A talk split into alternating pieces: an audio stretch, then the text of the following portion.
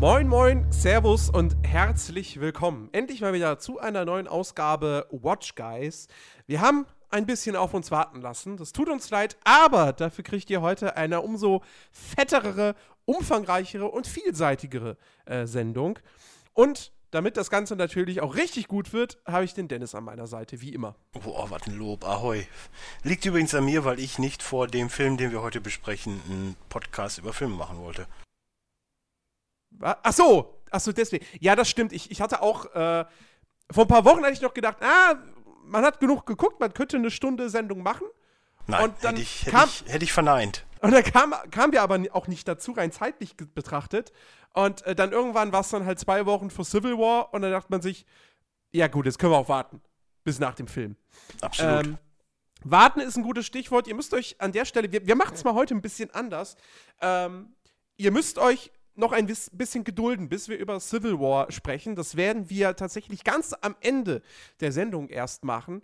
Ähm, was uns dann nämlich auch so ein bisschen die Möglichkeit gibt, äh, ja, da ein bisschen freier drüber zu reden. Das heißt, wir werden spoilern. Wir werden natürlich auch anfangs noch so ein bisschen, falls es tatsächlich Leute unter euch draußen gibt, die den noch nicht gesehen haben sollten, weil sie keine Zeit hatten oder Schämt so. euch. Schämt euch, das stimmt. Das können wir schon mal äh, vorweg sagen. Ähm, nein, aber vielleicht hatte ja irgendjemand keine Zeit, den zu gucken, jetzt am Wochenende. Und ähm, dann werden wir natürlich auch noch ein bisschen allgemein drüber sprechen und dann rechtzeitig sagen, okay, und jetzt spoilern wir dann doch ein bisschen. Inklusive Ähm. ich erkläre den Vergleich von der Comicvorlage zum Film. Oh, also richtig, richtiges Hintergrundwissen, was ihr heute kriegen werdet. Ich habe extra nochmal den Comic gelesen letzte Woche. Sehr schön. Ähm, deswegen fangen wir heute mal mit, äh, mit anderen äh, Filmen an. Ich muss aber, bevor wir äh, zu den aktuellen Themen äh, kommen, äh, ich muss eine Kleinigkeit einwerfen und äh, wahrscheinlich ziehe ich mir jetzt ein bisschen deinen Zorn irgendwie auf, aber ey, Wow, also wie was, immer. was tue ich nicht fürs Entertainment dieses Podcasts? Ähm, und zwar, als vor ein paar Wochen meine Family zu Besuch war, gehe ich ja im Normalfall auch immer mit meinem Bruder ins Kino. Und ähm, er war sich noch am Anfang unschlüssig, woran, wir gehen sollen. Und am Ende hat er gesagt, ah, ich habe Deadpool noch nicht gesehen. Habe ich gesagt, alles klar, wir gehen noch mal in Deadpool. Äh, ich ich, ich schaue mir den auch noch mal gerne an, der war cool. Äh, okay, so. Und ähm, Alles, was er jetzt sagt, macht keinen Sinn mehr. Sag ich jetzt schon mal. Äh, äh, doch, muss ich leider sagen. Nein, äh, ich, ich hatte erneut Spaß. Total. Also der Film, ich empfinde ihn jetzt nicht schlechter als vorher. Das, das wäre das wär ja Quatsch. Ähm, aber ich habe beim zweiten Mal gucken festgestellt, und das ist eigentlich keine so weltbewegende Aussage, weil sowas trifft halt nur auf wenige Filme zu. Es ist kein Klassiker. Also der macht beim zweiten Mal immer noch Kommt Spaß auf die Sichtweise an.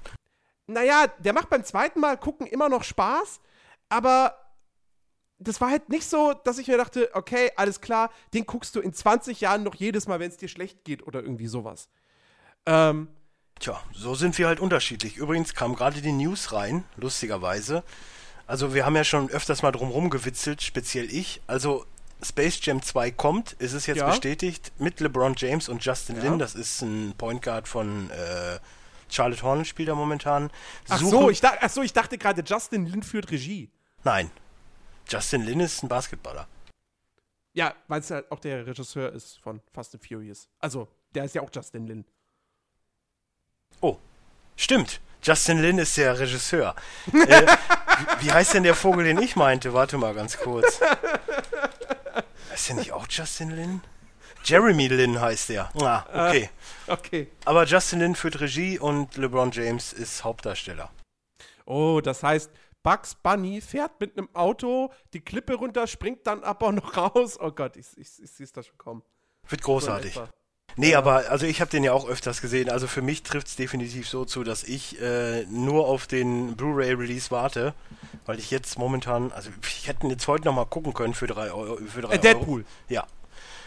Aber äh, ich habe ihn jetzt glaube ich fünfmal gesehen und äh, ja, nö. Also ich freue mich auf die Blu-ray. Ich werde mir den auf jeden Fall nochmal angucken nach Blu-ray-Release. Ich, ich auch. Ich freue mich werd- drauf. Also ich werde mir den definitiv auch sofort holen, wenn er, wenn er raus ist. Aber ähm, ja, aber so ist es halt. Ich meine, ich, ich, bin, ich bin einer.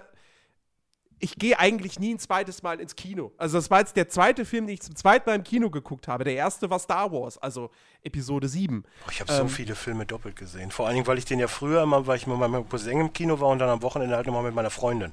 Mhm. So, äh, Skyfall habe ich zweimal gesehen, Hobbit habe nee, äh, Smaugs Einöde ist glaube ich, der zweite. Mhm. Den habe ich auch zweimal gesehen. Äh, Fast and the Furious 5, 6 habe ich, glaube ich, beide zweimal gesehen. Ich habe voll oft Filme zweimal gesehen. Harry Potter habe ich, glaube ich, dreimal im Kino gesehen. Den äh, 7.1 oder 7.2, ich weiß es jetzt nicht. Ja. Ja, man, wenn man halt passend ins Kino geht, lohnt sich's. Also Dawn of Justice zum Beispiel läuft heute für 4 Euro bei mir im Kino. Für 4 Euro? Ja, gut. ja, Montag montags, ist Kinotag. montags ist halt immer bei uns Kinotag. Und dann Aber für 4 Euro ist dann schon sehr, sehr wenig. Ja, Also, man Normalpreis sind 9 Euro. Ich sag ja, bei uns hier in, in Bochum in das Kino, ey, ich liebe dieses Ding. Zahlen die, za- zahlst du da nichts drauf für Überlänge? Nein, Oh, das nix. ist geil. Vor allen Dingen auch kein, die haben ja kein 3D und so, weißt du, das ist. Oh, Ja, gut, dass es dann günstiger ist, ist klar, aber dass es, dass es halt wirklich noch Kinos also. Normalpreis ist halt 10, wir haben halt diese Stadtwerke-Karte, da zahlen wir halt einen Euro Rabatt pro Person. Ja, so, gut, aber, also, aber selbst 10 Euro für einen, für einen Batman vs. Superman, der hat zweieinhalb Stunden geht. ja, Normalerweise kommen da immer noch irgendwie ein oder zwei Euro für Überlänge allein schon drauf. Äh, Hm. Das ist schon ordentlich. Und dann montags für 4 Euro, so da kann man mal ins, ins Kino gehen. Aber gut, auch zu, zu äh, Batman vs. Superman kommen wir dann im späteren äh, Verlauf der Sendung, weil das passt ja dann auch ganz thematisch ganz gut zu Civil War. Das ist ähm, ja eigentlich dasselbe. sie sind sich sehr ähnlich. Und dann auch wieder nicht. Aber ja, da besteht auf jeden Fall eine gewisse Ähnlichkeit, jetzt mal abgesehen von der Superhelden-Thematik.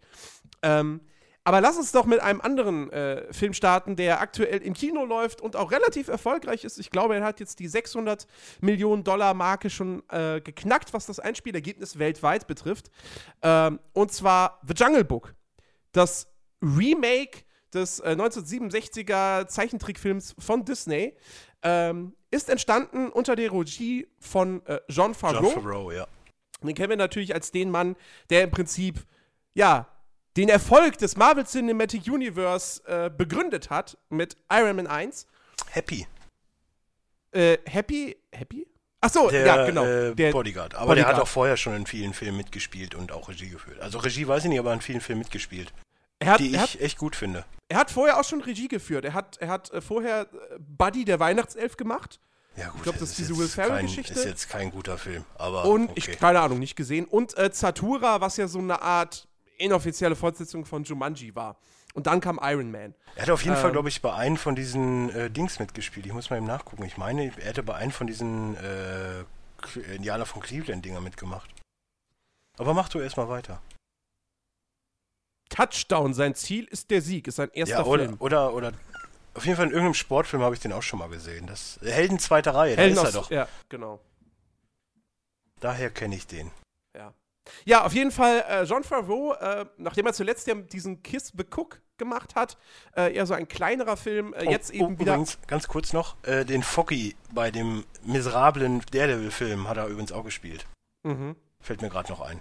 Ja, auf jeden Fall äh, jetzt wieder ein größerer Blockbuster mit The Jungle Book. Ein Film, wo ich anfangs, also als der erste, der allererste Trailer rauskam, da war ich schon sehr, sehr skeptisch, weil ich mir dachte, okay, sie kündigen an, eine Realverfilmung, Dschungelbuch. Äh, Disney ist ja gerade eh auf dem Trip, seine ganzen alten Filme jetzt nochmal als Realverfilmung neu ins Kino zu bringen. Wir hatten schon Cinderella, wir hatten Maleficent, auch wenn das jetzt kein originalgetreues Remake war, sondern halt die Geschichte aus einer anderen Perspektive erzählt. Äh, in den nächsten Jahren kommen noch, was weiß ich hier, äh, wie heißt er? Mr. Äh, Batman und, und Sleepy Hollow. Tim Burton? Tim Burton, der macht Dumbo. Wow, Äh, du, du kamst jetzt echt nicht auf den Namen von Tim Burton, das ist Nee. traurig. Äh, es, es, äh, es sind noch einige andere Realverfilmungen auf jeden Fall geplant. Und äh, ja, The Jungle Book ist jetzt das aktuelle Ding. Und ja, wie gesagt, ich war nach dem ersten Trailer sehr, sehr skeptisch, weil ich mir das angeguckt habe und gedacht habe, okay, warte mal. Der Junge ist echt. Alles andere stammt aus dem Computer. Warum macht man es dann als Realverfilmung? Also warum macht man dann nicht kompletten Animationsfilm einfach Ey, so ein grüner Raum und ein Junge, den kein Schwein kennt, ist günstiger. Naja, weiß ich nicht. Weil, wenn du es komplett animiert machen würdest, sparst du dir auch den Raum. Und den Jungen. Gut, der wird jetzt nicht so teuer gewesen sein, aber du sparst dir den Raum. Dann entsteht halt, brauchst halt, brauchst halt nur die Computer. Hm. Ähm, nee, also das habe ich mich halt echt erstmal damals gefragt. So. Äh, dann kam der zweite Trailer und der hatte mich allein aufgrund der Tatsache, dass ähm, äh, probier's mal mit Gemütlichkeit so als orchestrale Version irgendwie äh, äh, da quasi neu aufgelegt wurde. Und ohne Scheiß, beim ersten Mal gucken, habe ich da einfach Gänsehaut gekriegt. Ohne dass ich jetzt irgendwie wollte oder so. Aber es kam halt einfach. Weil diese Orchesterversion von diesem Song, äh, das, das passte irgendwie ganz gut. Und ähm, ja, dann kamen sogar die ersten Kritiken, die relativ positiv waren. Und ich dachte mir, okay, gut, gibst dir dem Ding mal eine Chance. Ähm, ich glaube, zur Story muss ich nicht sagen, weil das Original, also den Original-Disney-Film hat, glaube ich, jeder in Deutschland geguckt. Ist, das ist der erfolgreichste Film, der jemals in Deutschland in den Kinos lief. Selbst irgendwie ich. 26 Millionen Kinobesuchern. Äh, also ich glaube, der zweite Film ist dann Titanic mit 18. Ja, Den habe ich 18 auch Millionen. gesehen. Ja, den hat, glaube ich, auch jeder gesehen. Habe ich letztens erst wieder geguckt. Und ähm, deswegen, also klar, Mowgli ne, wächst bei den Wölfen auf und dann kommt Chukan und sagt, oh, Mensch, böse, nein, ich werde die töten, dann und dann und dann muss Mowgli weg. Eigentlich raus aus dem Dschungel. Und das klappt aber irgendwie nicht so ganz, weil der Junge auch nicht so wirklich will. Er will in seiner Heimat bleiben, also die für ihn seine Heimat ist. Und äh, dann trifft er eben auf Baloo, den Bären, und äh, all, all die ganzen Figuren sind eben mit drin. Äh, King Louis, äh, Khan natürlich. Und äh, ja, nur jetzt eben alles CGI animiert, bis auf den Jungen. Mm, Und eben deutlich, deutlich düsterer, realistischer. Und ich bleibe jetzt erstmal bei der Technik, weil, also A muss ich sagen, der Film sieht brillant aus. Ähm, das sind die gleichen, also die, die ganzen Tiere und so, die Animationen, das sind die gleichen Leute, die ähm, den Tiger bei Life of Pi zu verantworten haben. Und dementsprechend sehen die halt auch unfassbar realistisch aus. Also, ich würde jetzt nicht behaupten, du guckst hin und denkst, das sind echte Tiere. Äh, den Effekt hatte ich damals bei Life of Pi. Ähm, aber es ist schon wirklich unfassbar detailliert mit jedem einzelnen Härchen und so und halt wirklich. Äh, also bei, bei Tieren haben sie es mittlerweile einfach hinbekommen, äh, dass es halt nicht dieses, diesen Uncanny Valley-Status erreicht.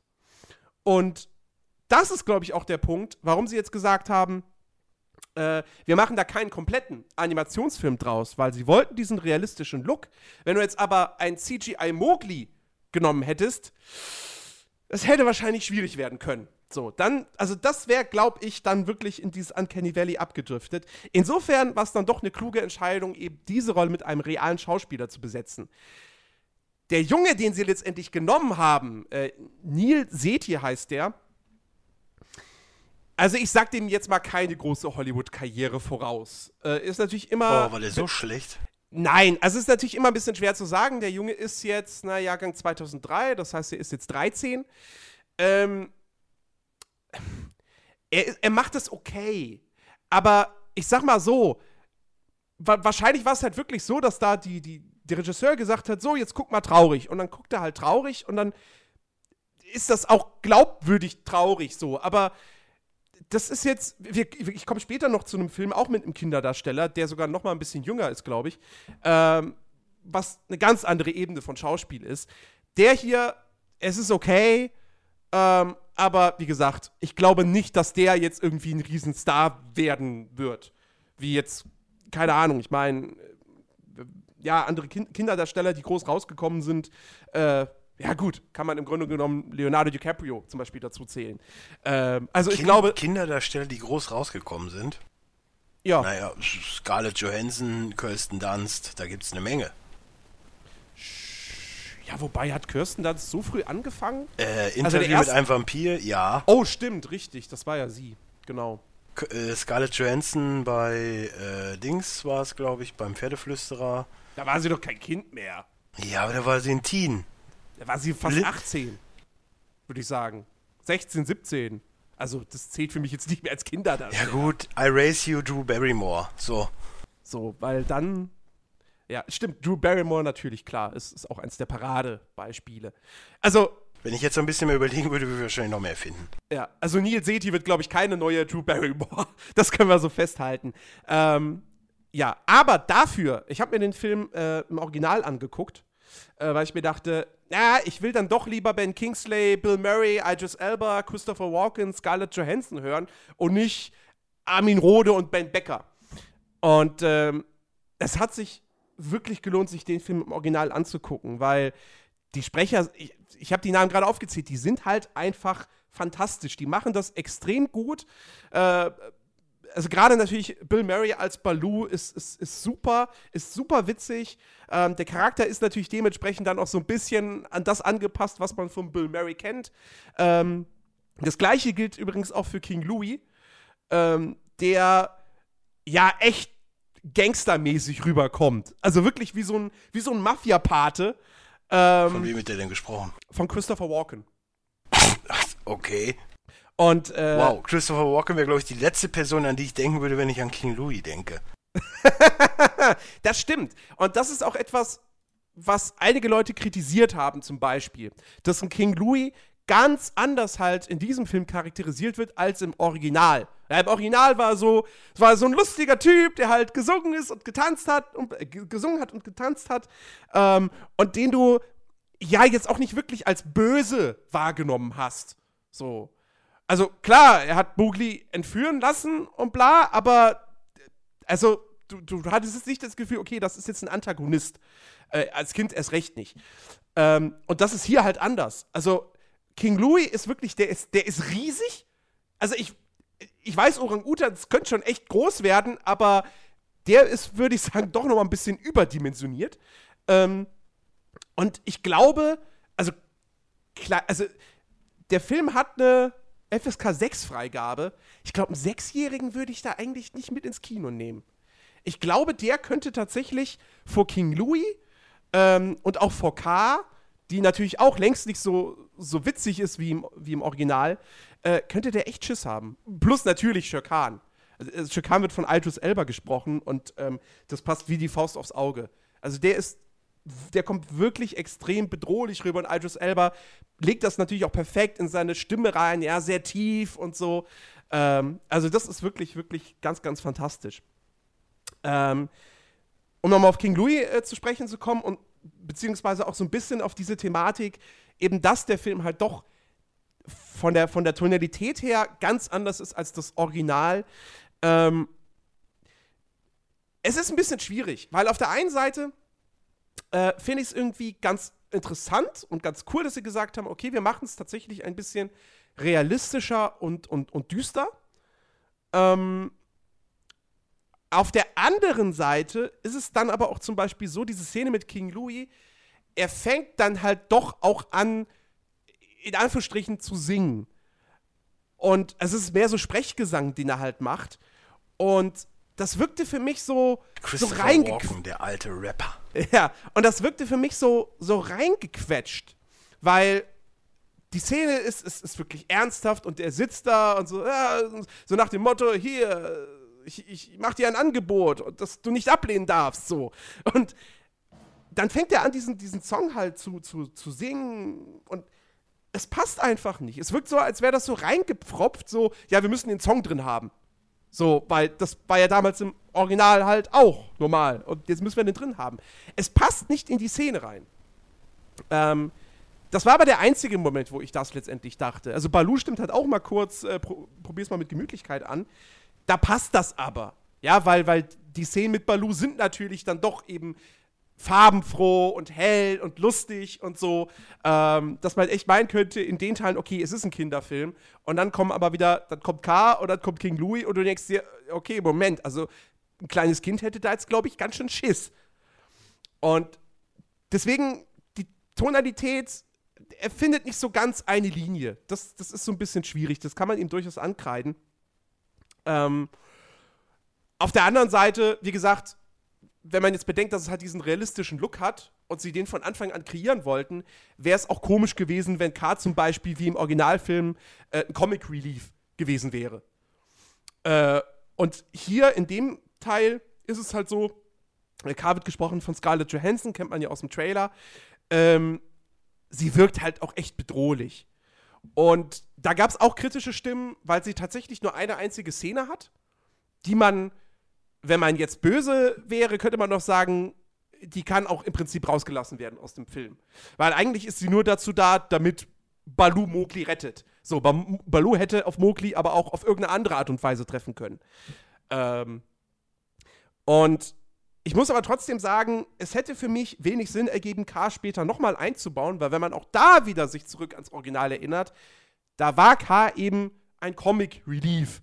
Ja, da war es im Prinzip schon, auch wenn es nur zweimal passiert ist, ein Running Gag, dass das K dann irgendwie äh, da komplett den Baum sich, sich abwickelt und runterfällt und dann, weißt du, wie so eine äh, Ziehharmonika oder irgendwie sowas da am Boden entlang hoppelt, äh, hoppelt, äh, lang läuft.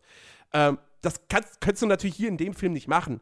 Insofern ergibt es für mich schon Sinn, dass K halt einmal auftaucht, versucht Mowgli zu fressen und dann ist die Sache erledigt. Ähm, das fand ich in, in diesem Sinne halt nicht so schlimm. Ähm, alles in allem, ich fand den Film unterhaltsam, kurzweilig, er sah geil aus. Es war tatsächlich auch mal wieder ein Film, wo, ähm, wo die Macher sich gesagt haben, okay, wir nutzen halt das 3D weil was ich halt vielen, vielen Filmen heutzutage, die in 3D ins Kino kommen, immer ankreide, gerade die Marvel-Filme, die sind immer in 3D. Es sei denn, du hast das, hast das Glück, dass ein Kino sie auch in 2D ausstrahlt, zu passenden Uhrzeiten. Ähm, aber sie nutzen dieses 3D halt nicht, sondern du hast immer das Gefühl, okay, irgendwie merke ich das nicht richtig und es ist nur, damit die Kinokarten halt teurer sind. Und ich möchte jetzt nicht The Jungle Book als, oh, der neue Avatar oder so dastehen, darstellen lassen. Aber ähm, es gab schon so ein paar Szenen, speziell die Szene mit K, wo man, wo die Kamera quasi frontal auf K gerichtet ist, während sie gerade Mowgli hypnotisiert und so dass so quasi impliziert wird, okay, sie, sie hypnotisiert jetzt auch den Zuschauer. Und das ist halt einfach eine geile Einstellung. Und später gibt es nochmal sowas, wo dann irgendwie was wieder in Richtung des Zuschauers fliegt oder so. Also, ich, ich hätte ihn jetzt auch ganz. Ich hätte ihn, hätte ihn noch gerne in 2D gesehen. So, ich hätte das 3D jetzt nicht zwingend gebraucht, aber sie haben es zumindest genutzt. Und nicht nur so, dass du das Gefühl hast, okay, ja, sie wollen mehr Geld dafür. Und das war's. Ähm, also, das sei nochmal positiv an der Stelle hervorgehoben. Ansonsten, ich finde, es ist ein schöner Film. Wenn man jetzt Kinder hat und die sind halt noch ein bisschen kleiner, würde ich mit denen nicht unbedingt da reingehen, ähm, sondern dann eher, ja, so, ich, ja, also FSK 12 Freigabe wäre jetzt vielleicht auch ein bisschen zu hoch gegriffen, aber so neun, zehnjährige, so für die, die können da glaube ich schon ohne Probleme reingehen. Darunter könnte es ein bisschen schwierig werden. Ähm, alles in allem, ich gebe dem eine 7 von 10. Kann man machen, macht man, man hat Spaß, man macht nicht viel verkehrt. Ähm, aber ja, es ist jetzt eben auch äh, kein Must-Have. Hm. So, jetzt übergebe ich erstmal an dich das Wort. Ähm, ja, ich habe ich hab ja jetzt auch nochmal nachgeguckt bei Netflix, was ich so geguckt habe. Da war zum Beispiel auch eine Doku. Also ich habe zwei Dokus gesehen. Eine kann ich jetzt mal eben schnell, relativ schnell abhandeln. Die zweite haue ich dann auch gleich mit raus. Das ist einmal, die Doku heißt Iverson. Ähm, dreht sich um Allen Iverson. Du, dir wird das absolut nichts sagen. Nee. Äh, den meisten wird's was sagen, weil es war halt ein sehr erfolgreicher Basketballspieler bei den Philadelphia 76ers. Ähm, die Dokumentation ist relativ geil, weil sie halt viel enthüllt, was uns in Deutschland hier auch viel entgangen ist, um, also um dieses ganze bewegende Leben von ihm, dass er halt irgendwie von Anfang an so, ja, er war halt so das Ghetto-Kind, was halt die Anleihen hatte, aber irgendwie nie was draus gemacht wurde, äh, wurde halt mal gezeigt, beziehungsweise dass er halt auch ziemlich gut reingelegt wurde von den Medien und ähm, halt aus einer Ecke kommt, wo damals halt noch Afroamerikaner relativ äh, gerne mal von der Polizei äh, verarscht worden sind und dann halt einfach so festgenommen worden sind, ohne welche Gründe und dann halt auf den kleinsten Grund genommen äh, direkt halt in, in, in Knast gegangen sind. Und ähm, das zeigt Iverson, es zeigt auch seine Karriere bei den 76ers, wie er dann halt nochmal äh, versucht hat, irgendwie Fuß zu fassen in anderen Ligen. Und ähm, ist relativ geil gemacht, anderthalb Stunden geht die, kann man sich sehr gut angucken, ist auf Netflix. Was allerdings viel cooler ist, ist äh, Daft Punk Unchained. Erstmal muss man ja auch dazu sagen, dass ich ein relativ großer Daft Punk-Fan bin. Und äh, das zeigt halt auch mal so die komplette Geschichte halt von, von damals, von, von ihrer äh, kleinen Band, äh, die sie hatten mit dem Gitarristen von Phoenix zusammen, bis halt zu dem Ding, was sie halt jetzt sind, so von ihren 2000ern, wo sie dann halt eher als Roboter agierten, bis hin zu, ey, wir sind jetzt wieder ein bisschen mehr menschlich und machen halt auch mit Pharrell Williams Musik und sind einfach ziemlich erfolgreich. Richtig, richtig geil gemachte Doku, echt auf, aufs Kleinste des Historischen äh, widerspiegelt halt diese Dokumentation. Und für jeden Fan der Musik oder die halbwegs ein bisschen was mit Daft Punk anfangen können, der sollte sich das definitiv angucken. Eine sehr, sehr, sehr gut gemachte Dokumentation. So, möchtest du jetzt wieder oder soll ich noch einen Film raushauen? Ja, dann mach jetzt noch einen Film. Ähm, so, da muss man kurz dazu erwähnen, ich bin jetzt nicht Deutschlands größter Stromberg-Fan. So, ich kann, ich habe da ein bisschen so mit, ich, ich liebe halt Bjarne Mädel. So, sagen wir es wie es ist. Deswegen gucke ich momentan ja auch Mord mit Aussicht, finde ich richtig grandios. Ähm, nicht, weil es halt irgendwie äh, spannend ist oder wo auch immer, das ist halt einfach perfekt leichte Kost und, und die Sprüche, die sie halt abfeuern, sind halt einfach genau richtig. Und äh, deswegen habe ich mir jetzt auch mal den Stromberg-Film angeguckt. Äh, läuft ja, glaube ich, auch bei Netflix. Und ähm, ja, es ist halt auch leichte Kost, aber irgendwie so dieses, dieses äh, Stromberg-Ding, das entgeht mir so ein bisschen. So, ich finde manchmal ganz komisch, dass alle Leute Stromberg so abfeiern. Ich mag Christoph Maria Herbst auch in der Rolle so, aber es ist mir dann manchmal auch einfach ein bisschen overacted oder halt zu over the top. Und äh, das ist mir da relativ negativ aufgestoßen. Äh, kurz zur Handlung. Ähm, es soll wohl irgendwie so sein, dass da bei der, bei welcher Versicherung, Kapitol sind sie, glaube ich, mhm. dass sie bei der Kapitol sind und ähm, dass da ähm, ein paar Sachen geschlossen werden. Und ähm, deswegen, eigentlich machen die halt so eine Firmenveranstaltung, da wollte er eigentlich nicht hin, aber er geht dann halt doch hin, weil er halt meint, er wäre der Obermuck. Und dann könnte er halt irgendeine andere andere äh, Filiale übernehmen oder wie auch immer. Und äh, er organisiert dann die ganze Reise. Das geht natürlich äh, durch die Bank weg komplett schief. Und dann sind die da halt auf der Veran äh, Veranstaltung, alles läuft total dröge und irgendwie der Obermuck von der Kapitol ist halt total gelangweilt von der Veranstaltung und wo Stromberg dann auftrat, dann meinte er, ah, endlich mal jemand hier, der die Eier hat und sowas und die Sch Schnauze aufmacht und so. Und daraus spinnt sich da halt da so eine Geschichte, die halt irgendwie total weird ist und dann auch in ihrem Ende komplett overacted, also komplett also da fehlen mir sogar die Worte. Ich möchte jetzt nicht sagen, was passiert, das kann ja dann sie ja selber wissen. Aber äh, das sind so Sachen, ey, da, da komme ich nicht klar drauf, wo ich mir dann denke, ey, so einer kann doch eigentlich jetzt nicht, äh, ne, du weißt auch, was ich sagen will. Mhm. Und äh, deswegen gebe ich dem Film auch nur eine 5 von 10. Es tut mir sehr leid. War nicht so meins. Hm. Ja. Aber ey, Fans von Stromberg, die, ne, denen gefällt das bestimmt. Ist von auszugehen. Ja. ja. Gut. Ähm, kommen wir zu äh, etwas weniger humorvollem. Ähm, und zwar Raum. Und wenn ihr euch jetzt fragt, so, was ist das für ein komischer, langweiliger Titel? Tja, der heißt im Original auch einfach nur Room. Ähm, ein Film von äh, Lenny Abrahamson, äh, ein Ire, der ähm, 2014 diesen Frank rausgebracht hat mit Michael Fassbender in der Hauptrolle. Ist er nicht so ein Roboter?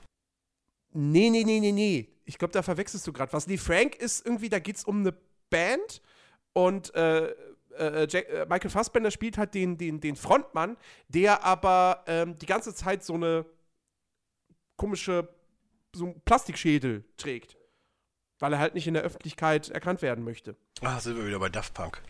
sind wir wieder bei Daft Punk oder bei, äh, weiß ich nicht, Crow, aber halt in noch etwas krasser, weil du halt gar nichts vom Kopf siehst. Ähm, hm. Ja, auf jeden Fall, das war der, das war, das war der vorherige äh, Film von äh, Mr. Abrahamson. Ähm, ja, und Room hat natürlich für Aufmerksamkeit gesorgt, weil war ja mehrfach Oscar nominiert und ähm, hat auch in einer Kategorie gewonnen, nämlich äh, Brie Larson hat den Oscar für die beste als beste Hauptdarstellerin gewonnen. Die mag ich ja. Die äh, mag ich äh, auf jeden Fall auch. Also ich, äh, die hat, hat ja bei 21 äh, Jump Street mitgespielt. Daher kannte ich die schon. Und äh, ja, Room ist jetzt quasi dann wirklich ihr, ja, ihr großer, großer finaler Durchbruch eben aufgrund des Oscars. Worum geht's? Ich möchte echt nicht zu viel verraten, deswegen nur die Ausgangssituation. Ähm, Brie Larson spielt eine ähm, junge Mutter. Die hat einen kleinen Sohn, der ist fünf Jahre alt. Und ähm, das klingt jetzt erstmal nicht so schlimm. Das Problem ist, ähm, sie wird seit Jahren von einem Typen gefangen gehalten, ähm, in einem Raum, in einem Schuppen, äh, ohne Fenster. Es gibt nur so ein, so ein Dach, äh, Dachlicht. Ähm, und äh, der Junge, ja, wurde natürlich, ist natürlich beim Geschlechtsverkehr oder mit diesem äh, Herrn, mit diesem kriminellen Herrn da äh, zustande gekommen. Ähm, das heißt, wir haben hier im Prinzip von der Ausgangslage her halt so eine, ja, hier Fritzel-Geschichte, ne? nur eben in den USA. Und ähm, ja, es, es geht dann halt auch sehr, sehr viel. Also, äh, was man wirklich bei diesem Film sagen muss: Brie Larson gilt offiziell als die Hauptdarstellerin. Die eigentliche Hauptfigur ist aber tatsächlich eher der Junge. Weil der Film im Grunde genommen die ganze Zeit auch so ein bisschen aus seiner Perspektive erzählt wird. Und äh, Jacob Tremblay spielt den. Man muss sagen, ähm, der ist jetzt keine fünf Jahre, sondern der war zum Zeitpunkt des Drehs, war der, äh, ich glaube, acht. Ähm, aber ich, ich hatte es gerade schon angedeutet, der ist fantastisch. Der ist unfassbar gut. Ähm, und man könnte sogar fast schon sagen, er spielt Brie Larson so ein bisschen an die Wand. Was natürlich auch irgendwo eine gewagte Aussage ist, weil sie halt auch verdammt gut ist. Ähm, aber, also, das ist, das ist, das ist so geil, wie, wie, wie dieser Junge halt spielt. Ähm, und wie du, wie du im Prinzip von Anfang an schon irgendwie emotional an den echt gebunden wirst als Zuschauer. Ähm, denn ich, ich, will eigentlich echt nicht viel mehr verraten. Äh, guckt euch diesen Film bitte an. Also ich weiß nicht, ob der irgendwo noch im Kino läuft. Ansonsten wartet halt auf den, auf den DVD, Blu-ray oder On-Demand-Start. Ähm, das ist ein, ein ganz, ganz tolles Drama. Ähm, erwartet jetzt halt nicht irgendwie, dass das ein krasser Thriller oder sonst was wird. Ähm, also diese, diese Vergewaltigungsgeschichte, so viel kann man sagen, die steht nicht im Vordergrund des Films, sondern es ist eher eine Coming-of-Age-Story tatsächlich. Ähm, und es ist einfach großartig. Es ist toll gespielt.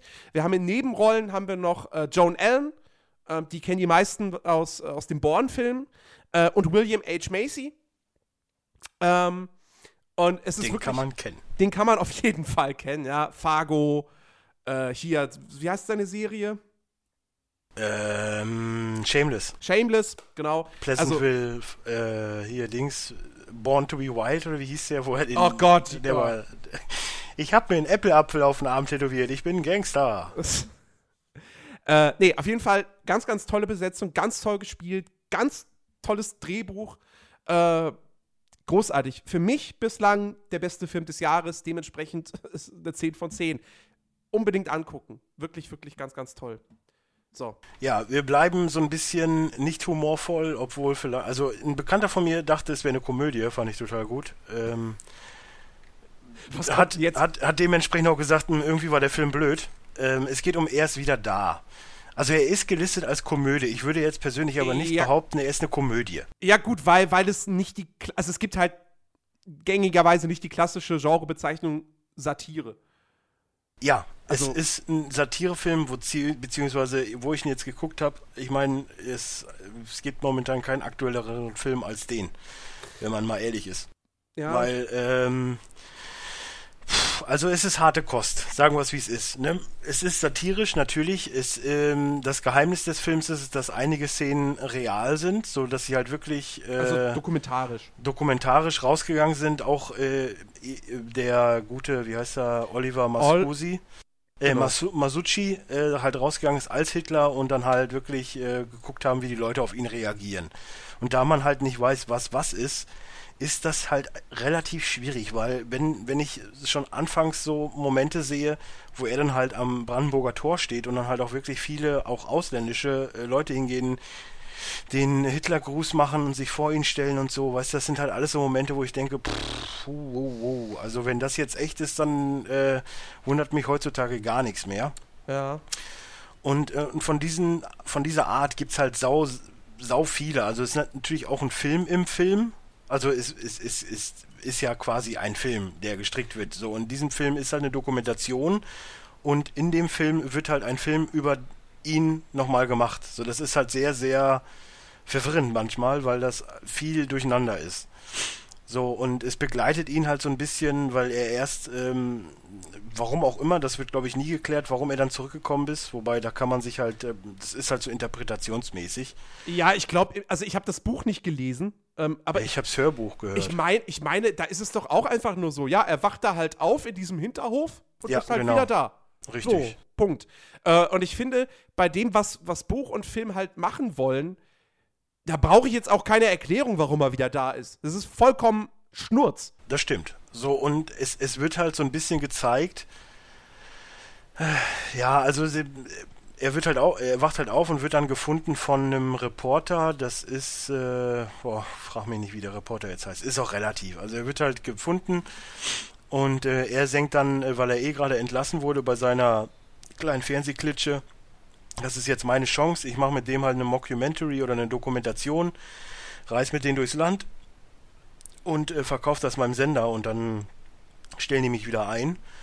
Und da sind halt auch schon wirklich viele Realszenen drin, wenn die halt wirklich irgendwo dann durch den Osten tingeln oder irgendwo so und dann halt bei so einem Imbiss halten, dann ja, was äh, würden sie mich denn wählen und so und dann, wenn die halt mal wirklich übers Leder herziehen, wo ich mir halt denke, das kann eigentlich schon gar nicht gescriptet sein, ich glaube schon, dass das real ist. Und dann denkst du halt wirklich so, oh mein Gott, in welchem, wo, wo leben wir gerade? Das ist ganz, ganz traurig, was hier abgeht.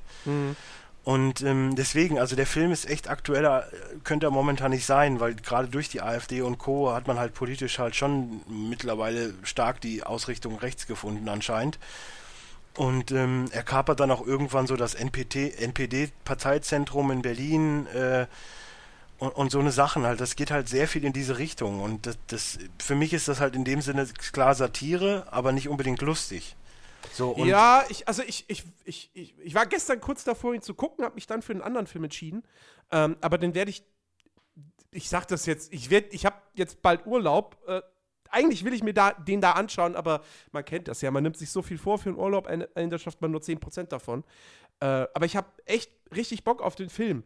Ähm, Den müssten wir dann auch mal spoilermäßig nach einem Watch Guys oder so besprechen. Ja, also gerade halt eben, eben auch aufgrund dieses, weil ich finde dieses, dieses Experiment halt so geil. So, du machst eigentlich schon irgendwo einen Spielfilm, eine Romanverfilmung, ähm, aber baust dann halt doch eben diese dokumentarischen Szenen rein, was, was ja wirklich sehr, sehr häufig gelobt wurde. Und ähm, ja, oftmals wurde dann halt auch gesagt, so, das ist halt so ein Film, wo, du, wo dir das Lachen im Hals so stecken bleibt. Ja, so, du willst absolut. lachen und dann merkst du aber, oh, oh, warte mal, darf ich da jetzt drüber lachen und so? Ähm, deswegen, ich bin mega, mega gespannt auf den Film. Ich habe es leider nicht geschafft, den letztes Jahr im Kino zu gucken. Ähm, deswegen freue ich mich jetzt, wenn ich dann demnächst die Blu-ray einschiebe. Ja, vor allen Dingen gibt es ja dann auch äh, so, dann, dann machen die halt irgendwie auch so eine, so eine, so eine Over-the-Top-Comedy-Show oder so mit ihm, ne? Und dann halt Mhm. auch so, ja, was ist denn erlaubt? Es ist alles erlaubt. Nur das mit den Juden müssen sie vergessen. Und dann siehst du halt wirklich, wie er so sagt, ja, ja, mit den Juden, das werde ich ganz bestimmt vergessen. Und also das ist, also es ist schon echt, pff, es ist harte Kost. Sagen wir es wirklich, wie es ist. Es ist sehr harte Kost. Mhm. Ist übrigens auch von dem äh, Regisseur von Feuchtgebiete, was jetzt um, nicht unbedingt für den Film spricht, aber er ist trotzdem relativ gut. Äh, Ja.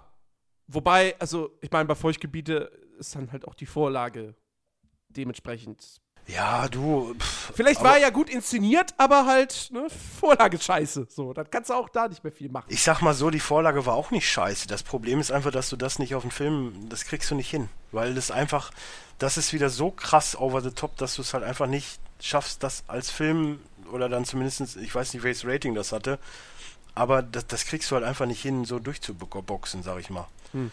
Und ähm, deswegen ist das relativ schwierig, sagen wir es, wie Mhm. es ist.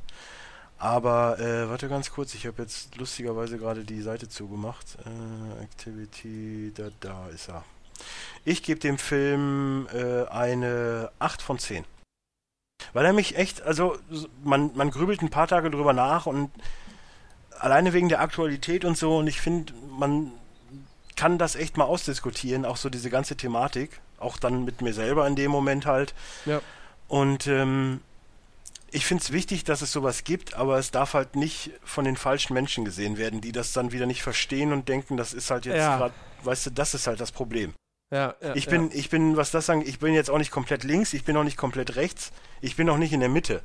Aber, also, ich glaube schon, dass ich verstanden habe, worauf der Film mich hinausleiten will. Und deswegen glaube ich, dass ich den Film verstanden habe. Aber man muss da wirklich ein paar Tage, also so den nächsten Tag selbst hatte ich echt nur so ein, so ein, so ein komisches Gefühl in mir. Hm. Ja, aber dann hat der Film ja alles richtig gemacht. Ja, ja.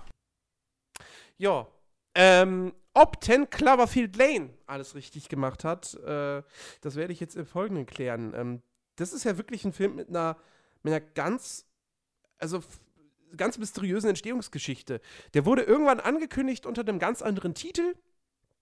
Ähm, dann gab es angeblich irgendwelche Test-Screenings, wo der, wo der gar nicht gut wegkam. Ähm, und dann hat sich J.J. Abrams das Ganze geschnappt. Also, Ist sagt man zumindest. Ähm, er hat sich das geschnappt und hat gesagt, ey, warte mal, das können wir auf Cloverfield ummünzen. Ähm, und dann hauen wir das quasi als so inoffizielle Fortsetzung raus. Äh, wer sich nicht erinnert, Cloverfield war ein Film aus dem Jahr 2008.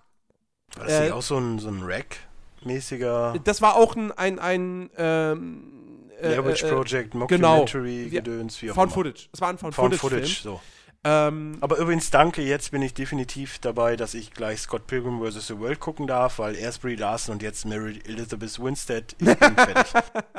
Genau, auf jeden Fall Cloverfield äh, 2008 war so ein äh, Found-Footage-Film, Found-Footage-Monster-Film. Äh, J.J. Abrams hat damals nicht Regie geführt, sondern auch da war auch da nur Produzent. Also der Regisseur war halt Matt Reeves. Kennt kein Schwein. Er hat noch das, das, hier das Let Me In gemacht. Und war es echt? Planet der Affen Revolution? Oh. Okay. Gut, hat es doch noch zu was gebracht. Weil ich fand Cloverfield damals, ich habe den im Kino gesehen, ich fand den nicht gut. ja, aber ist nicht der zweite äh, Planet der Affen ziemlich gefloppt? Nö. Also ein dritter wird ja kommen. Ja, das heißt ja nichts. Und der zweite war gut. Also genauso gut wie der erste. Ähm, ja, auf jeden Fall, äh, das war Cloverfield. So, ich fand Cloverfield 1 damals, ich fand den nicht gut. Und äh, 10 Ja, Cloverfield so Lane, lala, ne? ja, also er war jetzt nicht komplett, kein, kein kompletter Fehlgriff, aber er war auch nicht geil. Und äh, 10 Cloverfield Lane ähm, bin ich auch erst, äh, also so wirklich dann auf, drauf aufmerksam geworden, äh, weil er tatsächlich eben auch sehr, sehr gute Kritiken bekommen hat. Und ich mir dachte so, oh, das ist ja jetzt, das kommt jetzt ein bisschen überraschend. So, mit dieser komischen Geschichte, so keiner weiß genau irgendwie, ist das jetzt alles nur ein Gag, was hat von vornherein doch irgendwie als inoffizielles Cloverfield-Fortsetzungsding geplant oder so. Ähm, naja, jetzt ist der Film auf jeden Fall da. Und äh, worum geht's? Es geht darum, dass ähm, Michelle, gespielt von äh, Mary Elizabeth Winstead, die ähm, hat gerade irgendwie eine Trennung von ihrem Freund hinter sich und äh, will halt irgendwie, ich glaube, zu ihren Eltern wieder fahren oder so. Ähm, ist auch egal. Auf jeden Fall hat sie einen Autounfall auf dem Weg und äh, wacht dann äh, in, einem, in einem Bunker auf. Ähm, erstmal angekettet anfangs noch. Und äh, es stellt sich dann halt heraus, dass äh, sie ähm, von Howard Stambler, gespielt von John Goodman, äh, gerettet wurde. Also nach dem, nach dem Autounfall. Und äh, ja, sie sind jetzt aber in dem Bunker zusammen noch mit äh, Emmett, der äh, für, für Howard so ein bisschen gearbeitet hat auf dessen Farm ähm, und ihm auch dabei geholfen hat, diesen Bunker zu bauen. Äh, weil es wohl irgendwie einen Anschlag gab, einen Krieg, ja, was auch immer. So, das äh, will ich natürlich jetzt nicht, alles nicht verraten. Also ist das dann der Übergang zu Cloverfield? Ich halte meine Klappe. Ja, Ähm, irgendwo muss es ja eine zusammen, wenn du sagst, das ge- gehört halt Ja, irgendwo aber, in dieses Szenario. Dann, Jedes Wort, was ich jetzt mehr zur Handlung sage, ist zu viel gesagt. Okay. Ähm, und also ich muss es halt fast ähnlich machen wie bei Room. Äh, ich, kann, ich, ich sage jetzt nichts mehr zur Handlung, denn ähm, den Film kann man sich auch wirklich geben. Äh, das ist ein, das ist ein schönes, schönes Kammerspiel, ein, ein Kammerspielartiger Thriller mit einem wirklich, wirklich fantastischen John Goodman. Also Ganz kurz gefragt, wer ist denn Ben? Ist das ihr Freund oder? Ben, ach so, äh, du meinst, äh, ja, das ist ihr Freund, genau. Wow, Die Stimme, Cooper. genau, die Stimme ist von Bradley Cooper. Den hört Ein, ey, Bradley Cooper ist so auf dem absteigenden Ast, das finde ich irgendwie so krass, ne? Das ist so traurig. Was heißt denn auf dem absteigenden Ast? Also ja, ey, bitte. das, das letzte Groß, was er jetzt gemacht hat, waren halt seine Stimme. So, er hat jetzt da mitgesprochen und ist bei Guardians of the Galaxy 2 wieder Rocket. Aber ansonsten ist da momentan echt nicht viel. ja, der hat jetzt drei Filme gemacht, die jetzt nicht so geil waren und auch nicht sonderlich erfolgreich. Das stimmt. Ja, Aber American Sniper ist jetzt auch erst zwei Jahre her. ja so. aber du merkst Manche halt einfach, Schauspieler, manche so, Schauspieler machen nicht mal in zwei Jahren vier Filme. Das sind doch nicht vier Filme. Äh, Mit, wenn du American Sniper mitzählst, dann doch. Vier Filme, Al- nur eine davon kam Aloha, die an. Chance auf Glück. Dann hast du im Rausch der Sterne Baby, Baby, Baby. Joy, alles außergewöhnlich. Zen Cloverfield Lane. Und dieses Jahr kommt, glaube ich, noch War Dogs. Ja, Das gut. sind ja schon mal mehr. ja, gut, wa- was weiß ich, was da jetzt noch kommt. Aber, ne, also, auf dem absteigenden Ast, das ist immer so ein bisschen schwierig. So, nach, nach so wenigen Filmen jetzt irgendwie. Also, Der Oscar-Fluch hat wieder zugeschlagen. Ja, ja, oder hörst du, hörst du noch was von, wie hieß denn der Franzose nochmal? äh, Jean Dujardin, Ja, habe ich, äh, wow, da habe ich ganz viele Filme in letzter Zeit mitgesehen. naja, gut, er Oder war Michael bei. Keaton. Er war bei Wolf of Wall Street mit dabei. Michael Keaton hat jetzt bei Spotlight mitgespielt. Also, der ist Mhm. wieder da. So. Oh, der ist wieder da, ja. Äh, ja, Jean Dujardin, keine Ahnung. Wie gesagt, der war bei Wolf of Wall Street mit dabei, da hat er diesen Banker gespielt. Ähm, und ansonsten weiß ich gar nicht, ob der überhaupt so viel in Hollywood macht. Ich dachte letztens, der wäre bei der Opel-Werbung mit Bettine Zimmermann. Nee, wie heißt die denn? Bettina, ach, keine Ahnung, mit dabei. Die, die ist doch mit Jürgen Klopp. Ach so, nee, die. die Werbung ist so geil. Die Werbung ist so geil. Die, ich weiß, diese, dieser dicke Typ, ohne Ja, ja, Scheiß, da den haben sie so, auch hä? genommen, weil sie Jonah, Jonah- Hill nicht gekriegt haben. Jonah Hill und Jean Dujardin und dann diese komische Deutsche, was ist denn da jetzt los? Ey, das ist wirklich. Naja. Es gibt manchmal so Werbung, wo du einfach denkst, so, okay. What? So, ich, ich finde zum Beispiel, ich finde zum Beispiel auch ganz geil, äh, hier die, die, die Mediamarkt-Werbung, hier mit dem Mediamarkt-Club, ja. Keine Ahnung. So, du merkst, okay, ist ein deutscher Werbespot, ja, also halt wirklich alles deutsch und bla. Aber der Ehemann, der wurde synchronisiert. Wie muss sich so mal jemand eigentlich fühlen? Du bist der einzige Darsteller in so einem Werbespot, Ich habe letztens in einem anderen Podcast gehört, dass jemand mit Jürgen Vogel zusammengespielt hat und dann echt, sich echt gefreut hatte und dann wurde er halt auch synchronisiert und hat es aber nicht gewusst. Du wirst es noch hören, es war sehr lustig. Ja, also das, äh, so, sowas muss echt bitter sein. Naja, okay, aber zurück zu Ten Cloverfield Line. John Goodman. Also, wie gesagt, der spielt in diesem Film halt echt, echt unfassbar gut. Ähm, der, der ist so die perfekte Mischung aus, ja, so irgendwie ganz sympathischer Brummbär, ja, und dann aber auch Also das, was er immer spielt. der kompletten Kehrseite davon. So, also das ist schon echt wirklich gut. Und noch Mary Elizabeth Winstead ähm, ist wirklich gut in der Rolle. Also vor allem, Es sind ja auch zwei gute Schauspieler. ja, ich sag mal so, Mar- Mary Elizabeth Winstead habe ich jetzt nie so übermäßig positiv wahrgenommen bislang. Äh, allein ich sehe sie und es ist positiv. So, das ist schon mal so. Dann äh, hat sie mir zum Beispiel auch ein High School High, der wird dir jetzt wahrscheinlich nichts sagen, da gefiel sie mir. Ich fand sie in Scott Pilgrim echt gut. Aber es ist halt immer so dieser Cuteness-Faktor, der dann einfach so schon mein Kopf so, ah, alles egal. Ja, ja, ja, ja. Dann war sie ja, glaube ich, die Tochter von John McClane In Stirb einem langsam. Stirb langsam. Na gut, okay, stirb langsam 4 hatte andere Probleme. Ja, und sie war bei Death Proof mit dabei. Der Film ist ja eh. Ja, den habe ich ja noch nicht Nee. gesehen. äh, Ja, sei froh. Ja, also man muss halt äh, sein äh, Verhalten im Kino oder äh, in Filmen halt auch mal ausmisten. Ja. Man muss ja nicht immer alles gucken. Das stimmt, ja. Aber Ten Cloverfield Lane kann man auf jeden Fall gucken. Ähm, ich sag nur so viel. Ich bin mit dem Ende nicht ganz zufrieden, aber mehr sage ich dazu an der Stelle nicht. Ähm, deswegen ist es für mich jetzt auch kein, kein sehr guter Film, ja. Aber er ist auf jeden Fall gut, er, er, er macht Spaß, er ist, hat, bietet genug Spannung, spannende Wendungen. Und äh, ich, ich stehe ja auch, ich muss ja dazu sagen, ich stehe halt auch irgendwie auf diese, diese Kammerspielartigen Thriller, wenn sich alles in so einem kleinen Rahmen mit wenigen Charakteren abspielt, aber es halt trotzdem nicht langweilig wird oder so, dass du denkst, ach, jetzt kann da nicht mal noch eine neue Figur dazukommen oder könnte nicht mal raus und woanders, ich will mal ein anderes Set sehen oder so. Ähm, und also, deswegen mag ich Ten Cloverfield Lane schon, aber alles in allem würde ich dem eine 7 von 10 geben. Also für hm. die ganz hohe Riege reicht es dann eben doch nicht. Aber äh, es ist auf, er ist auf jeden Fall besser als, als der Vorgänger. Das äh, muss man definitiv sagen. Und ich glaube, damit haben nicht so viele Leute gerechnet, als der Anfang des Jahres ja dann, als das, was er jetzt ist, angekündigt wurde. Hm.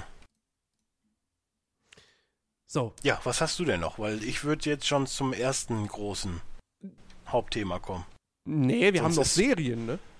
Ja, ich weiß leider nicht mehr, was ich alles geguckt habe. Ja, gut, aber ich, ich habe hab, hab zwei Sachen. Ja, nee, Dead, Daredevil habe ich gesehen. Ich weiß nicht, ob ich da schon drüber gesprochen habe, die zweite Staffel. Ich glaube nicht. Ähm, aber ich habe noch einen Film. Und zwar den Film, den ich nämlich äh, statt erst wieder Dame gestern angeguckt habe. Ähm, mir war da nämlich doch irgendwie ein bisschen nach ein wenig Horrorunterhaltung und dann habe ich mir It Follows endlich mal angeschaut. Ähm, eigentlich so mit der Horror-Hit des vergangenen Jahres äh, der, der sehr, sehr, sehr viel Lob äh, bekommen hat. Und äh, ich kann auch wirklich sagen, zu Recht. Es geht darum, äh, wir haben äh, Jay Haidt, gespielt von Micah Monroe, die jetzt auch gerade so ein bisschen auf dem aufsteigenden Ast ist. Die hat jetzt, äh, die hat jetzt in irgendeinem größeren Film eine Rolle. Äh, achso, jetzt aber nicht die fünfte Welle. Nein, nein, nein. sie spielt sie in, in Independence Day in einem neuen ist sie mit dabei. Ach, der wird auch, glaube ich, ganz sie mies. Die, die, Mac, äh, die äh, Patricia Whitmore. Was ich glaube, das ist die Tochter von irgendwem wahrscheinlich. Ja, es ist die Tochter von irgend. Ja, es ist die Tochter vom Präsidenten, von Bill Pullman, ja. genau. Ähm, ja, da spielt sie mit. Und sie ist noch echt die Befürchtung, dass Independence Day nicht so geil ist, wie ich, fand das den, glaube. Ich muss sagen, ich fand den zweiten Trailer schon cool, weil ich so ein bisschen das Gefühl hatte, so. Oh, hör auf äh, Trailern, ey, ohne Witz. Meine meine bessere Hälfte war im Kino total verwirrt. Erst lief der Viktor Frankenstein Trailer, ne? Oh. Alles schön und gut. Bei welchem Film? Jetzt hier bei äh, Civil War. Echt? Das ja. Okay. Ich dachte eigentlich auch schon, dass der längst läuft. Aber dann so, ach guck nee, mal. Nee, nicht deshalb, weil ich denke mir eher so, weil bei, bei, bei uns im Sinister laufen halt eigentlich, da weißt du, welche Trailer kommen. Nämlich die zu den großen Blockbustern. Ja, ist aber bei uns nicht, weil ich, ne, wir haben halt auch Herz für andere Filme. So. der, der Victor es lief zum Beispiel auch, übel, übel was war das denn? Sein. Bei Deadpool lief auch, das war dann auch interessant, der Film mit Daniel Brühl und äh, Emma Watson, ich weiß gar nicht, wie der heißt. Da dachte ich auch so, oh, das könnte man sich eigentlich auch angucken. Mhm. Aber egal. Ähm, ja. Nee, es lief halt erst der Victor Frankenstein, Sarah schon so, oh, guck mal, cool, der Harry Potter und so. Ich so, boah, ja, aber der Film ist scheiße.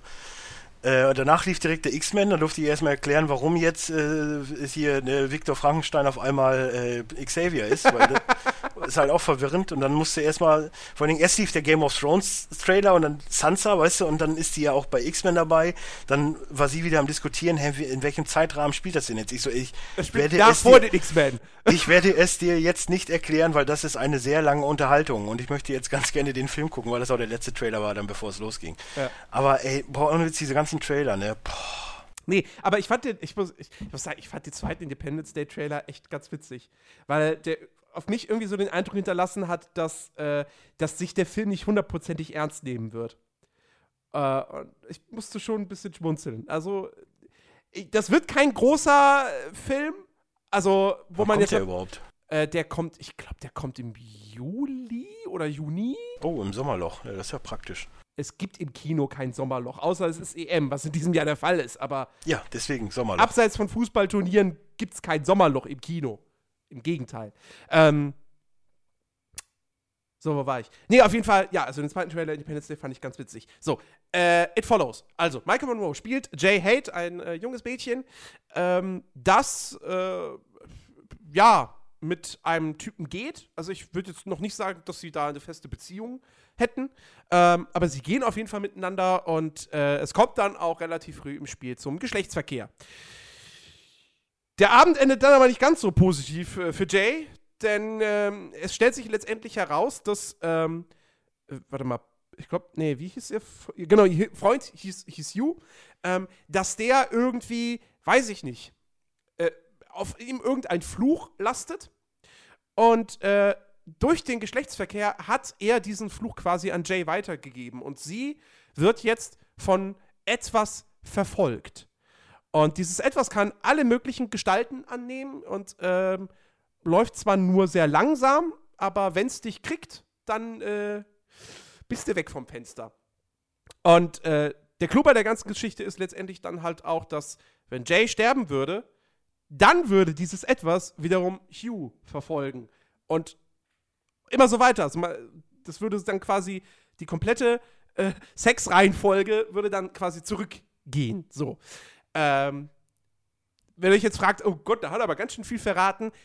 Es ist aber halt um mal auch so die Geschichte des Films. Also, ansonsten könnte ich nur sagen, ja, da gibt es ein Mädchen und einen Jungen, fertig. Äh, das macht euch, glaube ich, dann nicht sonderlich heiß da draußen. Ähm, und äh, ich fand den echt, echt wirklich ziemlich gut. Und ich kann verstehen, warum der echt so viel Lob abgekriegt hat, weil das, es ist halt endlich mal wieder ein Horrorfilm gewesen mit einer coolen neuen Idee.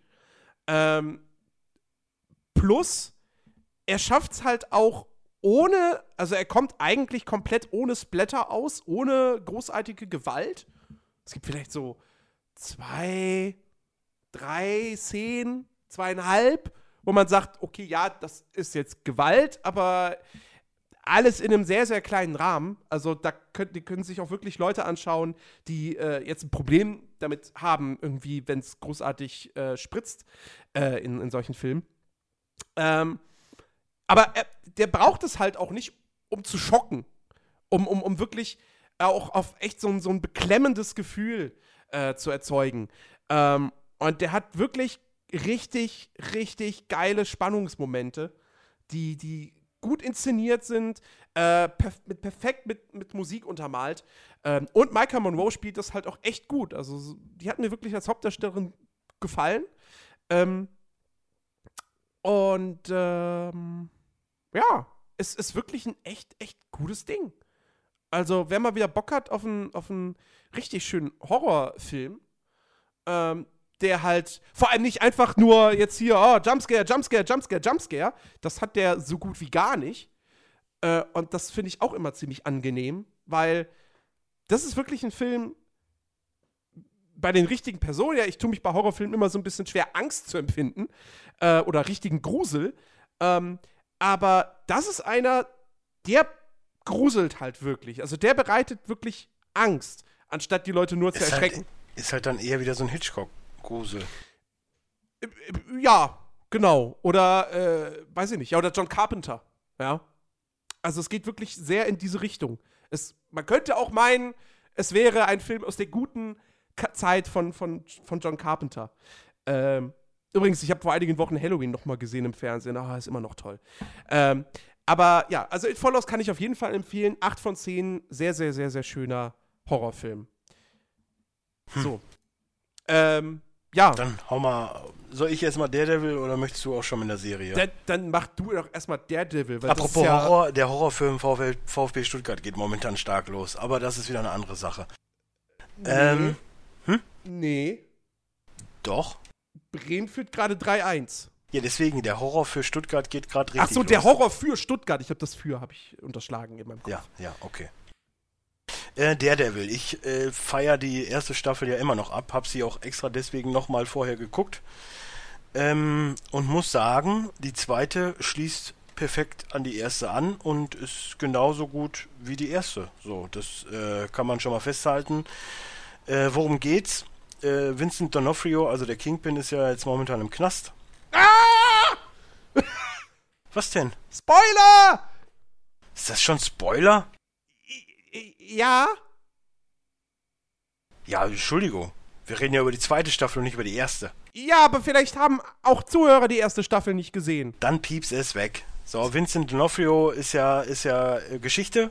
Ich pieps jetzt nicht fünf Minuten weg. Ja. Okay. Versuch's mal spoilerfrei zu halten. Zum Beispiel, jemand sagt, ja, der Punisher ist jetzt da. Alter, ohne Witz, wer Daredevil noch nicht geguckt hat, ist selber schuld. Fertig. Ja, entschuldigung. Diese ganze verschissene Spoilerkacke. Wir reden über die zweite okay. Staffel, die an die erste anschließt. Es wird daher schwierig, die zweite zu beschreiben, wenn man die erste nicht gesehen hat. Dann sage ich einfach, okay, die Staffel ist geil, guckt sie euch an, guckt zuerst die erste, macht Sinn. So, fertig. Punisher kommt mit dazu, noch wer anders, über den ich ja jetzt am besten nichts sagen kann. Ansonsten großes, großartige Inszenierung äh, einer großartigen, großartigen Serie. Hat null mit dem Film zu tun, finde ich super. Auch so ein Cameo-Auftritt von Ben Affleck wäre doch. Nee, Ben Affleck kommt nicht vor. Ja. Naja, gut. Ähm, Ja, ich habe jetzt nichts komplett gesehen, aber ich gebe ja auch gerne mal so Ersteindrücke zu Serien ab. Und ähm, eine, die ich gerade äh, verfolge, weil sie jetzt aktuell auf äh, Fox läuft, auf dem äh, Sendeplatz äh, von Walking Dead, ist. Game äh, of Thrones? Nee, die Nein, läuft ja nicht auf läuft Fox. ja nicht auf Fox. Äh, 11, 22, 63, Der Anschlag. Ist eine. Miniserie. Ähm, produziert von. Weiß ich gar nicht. Ich dachte, da wäre irgendein bekannterer Produzent mit an Bord. Ist das nicht sogar irgendwie J.J. Abrams mäßig? Ja, doch, tatsächlich. Executive Producers J.J. Abrams und Stephen King. Also es basiert auf, einem, auf dem ja, gleichnamigen ja, klar. Stephen King-Roman. Ähm, es geht darum, dass äh, Jake Epping, gespielt von unserem guten Freund James Franco, ähm, der äh, kennt einen, einen, einen Diner-Besitzer, äh, der wird gespielt von, ähm, nicht, ach Gott, ich wollte ich wollte schon sagen Bradley Cooper, nein, Chris Cooper. Und ähm, Chris Cooper entdeckt in seinem Diner ein, ein Wurmloch, äh, das ihn Kennt ins- man ja. das kennt man ja, äh, in jedem Diner gibt es ein Wurmloch, das ihn ins Jahr 1960 äh, zurück verfrachtet. Und ähm, also, das passiert in der ersten Folge und auch eigentlich am Anfang, deswegen kann ich das jetzt so sagen. Ähm, wie, wie heißt Chris Coopers Rolle? Al Templeton. Ähm, der hat quasi versucht, in den 60er Jahren das Attentat auf John F. Kennedy zu verhindern. Das ist ihm nicht geglückt.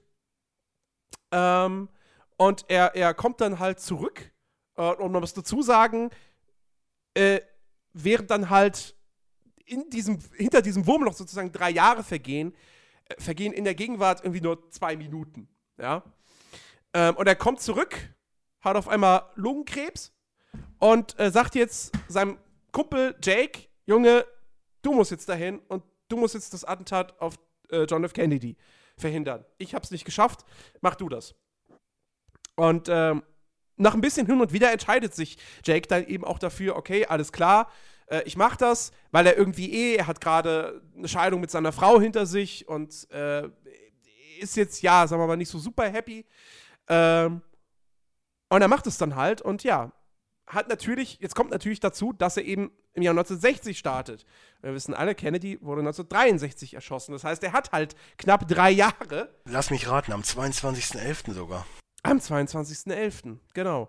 Ähm, Übrigens ganz kurz, George D. Mohrenschild ist einer der besten Namen, die ich je gelesen habe. ja, das ist einer der Nebencharaktere.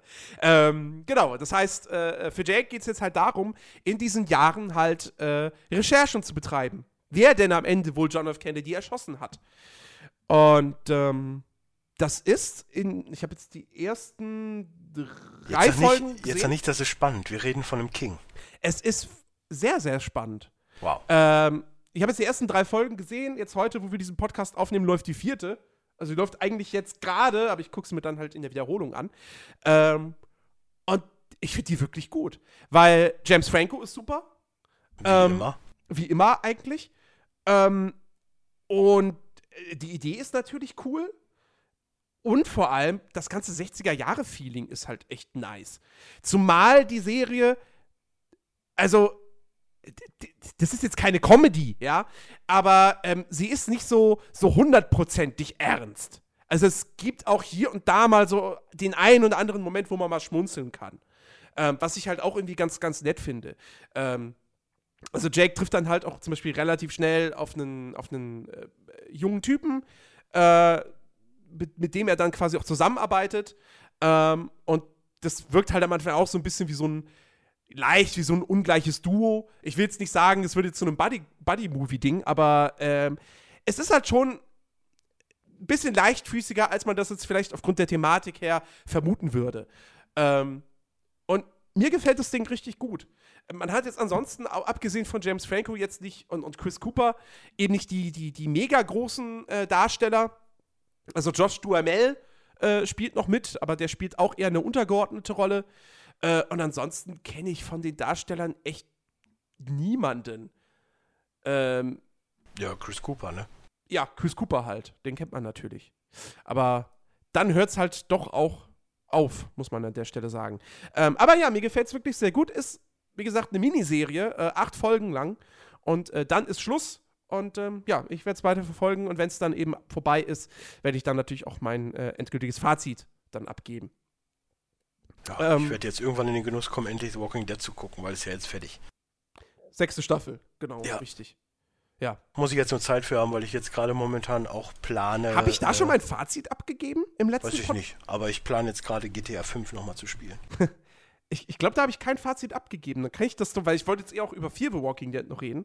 Äh, deswegen ganz kurz: Fazit, sechste Staffel äh, Walking Dead. Ähm, eine der besseren Staffeln, muss ich sagen.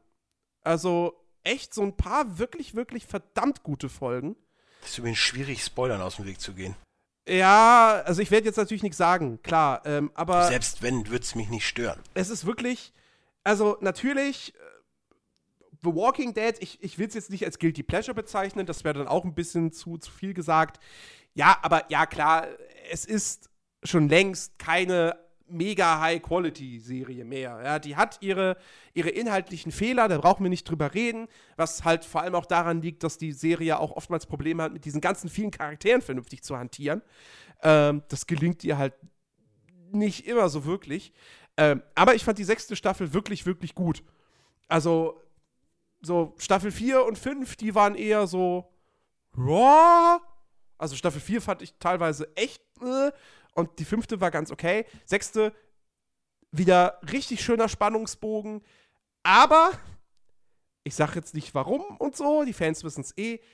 Das Ende ist eine Frechheit. Und ich kann jetzt halt leider nicht genau sagen, warum, aber das ist schon. Da wird zehn Minuten lang wird da in der Szene Spannung aufgebaut. Und dann ist einfach Schluss. Und man steht da mit Fragezeichen im Kopf und denkt sich nur, ey, Leute, äh, AMC, ihr wollt uns gerade auch einfach nur trollen. So viel sei dazu gesagt. Aber alles in allem fand ich dann doch eine sehr, sehr aber gute Staffel. Walking Dead steht doch für diese ganzen äh, Cliffhanger. Ja, natürlich, aber das war schon wirklich, da hast du einfach gemerkt, okay, jetzt wollen sie die Zuschauer richtig aufregen. Mit, mit, voll mit Absicht. Damit sie dann im Internet eben auch, damit es halt sehr, sehr viel Medienecho dann gibt. Und ich meine, das ist ihnen geglückt. Also es gab verdammt viel Medienecho. Ähm, und auch ja, gut, irgendwelche. Äh, äh, Game of Thrones schon fünf Staffeln lang dazu gemacht. Ja, ja, klar. So, also da, da, da nehmen sich Game of Thrones und, und Walking Dead halt nicht viel. So, ich meine, das sind halt auch irgendwo aktuell die zwei erfolgreichsten Serien überhaupt.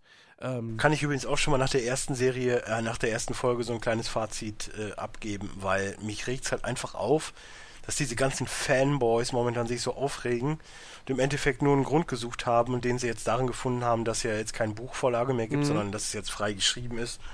Wobei ja Martin da auch viel mit drin hängt, aber ich glaube, das war so der Aufhänger dadurch, dass man sich jetzt äh, über jeden Scheiß, der da irgendwie nicht mehr so ganz so, weißt du, oh nee, der Dialog, der ist jetzt nicht so äh, Martin-Style, wo ich mir schon denke, boah, Alter, das ist die erste Folge, die erzählt jetzt erstmal, wie es in der sechsten Staffel vorangeht und so. Ey, Overreaction Monday nennt man es ja im Football nach dem ersten Spieltag. Ey, das ist genau das gleiche gewesen jetzt mit Game of Thrones. Mhm. Guckt's einfach, es ist halt immer noch eine super gute Serie. Ich freue mich auch aufs, äh, auf die nächsten Folgen. Ich glaube, heute kommt die nächste auf Deutsch. Mhm. Oder morgen, keine Ahnung. Heute, immer montags, glaube ich auch. Ja. Äh, ja, ansonsten, ja, Fear the Walking Dead, da hat jetzt die zweite Staffel angefangen. Äh, sind es, glaube ich, auch drei Folgen. Also dementsprechend die vierte gucke ich dann wahrscheinlich auch heute noch. Ähm, ich fand die erste Staffel ja wirklich nett, muss ich sagen. Nichts Weltbewegendes, aber ich fand die ganz okay. Und die zweite Staffel setzt da jetzt auch eigentlich irgendwo an. Also es gibt halt jetzt einen Charakter, wurde jetzt zur Hauptfigur befördert.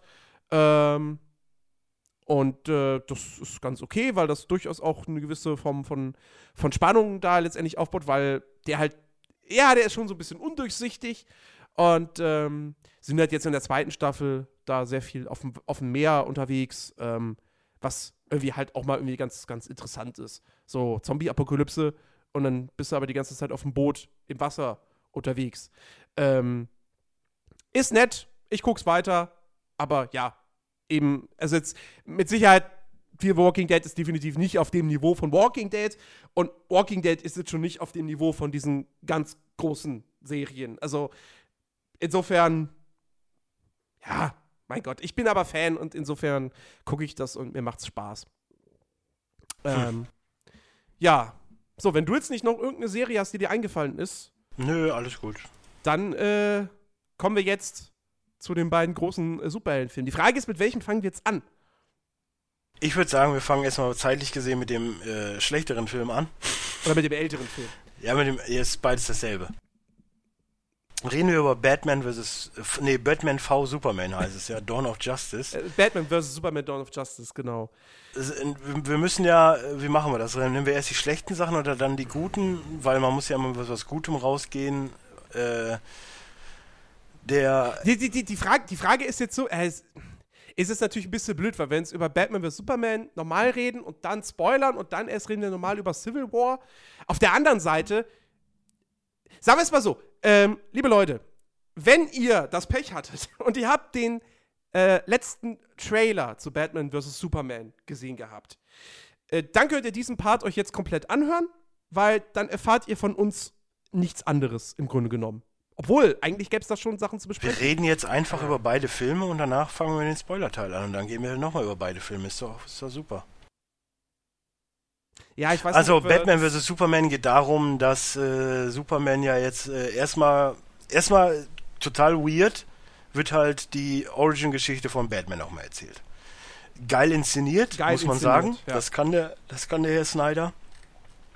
Und dann knüpft es halt da an, äh, äh, beziehungsweise knüpft nicht da an, sondern ist halt äh, mitten im Endkampf von äh, Superman. Man of Steel. Man of Steel. heißt er ja, genau. Und ähm, da dachte ich mir schon so, hm, okay, es ist ja nun mal hinlänglich bekannt, Ben Affleck ist Batman. Ja. Warum hat er da jetzt nicht sein Batmobil oder sein Batwing oder was auch immer am Start? Warum sitzt er da nur in einem Auto? Gut, kann man so und so sehen. Ich, für mich ist es schon so, hm, irgendwie unlogisch. Ähm, dann Ja, äh, strickt naja, sich halt Moment, Moment. Also hätte es ihm da jetzt so viel geholfen, wenn er jetzt mit dem Batmobil oder mit Batwing angeflogen äh, wäre? Batwing wäre in einer Sekunde da gewesen. Ja, aber dann hätte er jetzt auch nicht die 100 Angestellten aus dem Büro retten können. Nö, Also aber insofern. es, es, es wäre ja aufs Gleiche hinausgelaufen, ja, aber es wäre halt besser gewesen. also, ich meine, man weiß es. Erstmal, erstmal muss man dazu sagen, mit zweieinhalb Stunden finde ich den Film schon mal viel zu lang. Das ist auch schon mal ein Fakt. So, da merkst du einfach, äh, Captain America geht, glaube ich, auch zweieinhalb Stunden. Der ist jetzt nicht viel kürzer. Da habe ich gedacht so, oh, schon zu Ende? Naja, egal. Hätte ich mir jetzt Also noch ein bisschen du, angucken können. Fandst du, fandst du Dawn of Justice wirklich, fandst du den zu lang, langweilig? Ich fand den extrem langweilig, ja. Weil, ich, also ich, hat, ich hatte ja auch, ähm, Ich kann dir auch gleich die positiven Sachen, aber es ist zum einen ein, ein negativer Aspekt, kann ich dir schon mal jetzt schon mal vorweg sagen. Der Film versucht einfach mit, mit jeder Kraft sich auf das äh, bevorstehende Justice League Ding Ja. vorzubereiten. Ja. Das ist schon so ein Ding so, hm, brauchst jetzt nicht unbedingt. Wie es das macht, erfahrt ihr nachher im, im, im Spoiler-Part.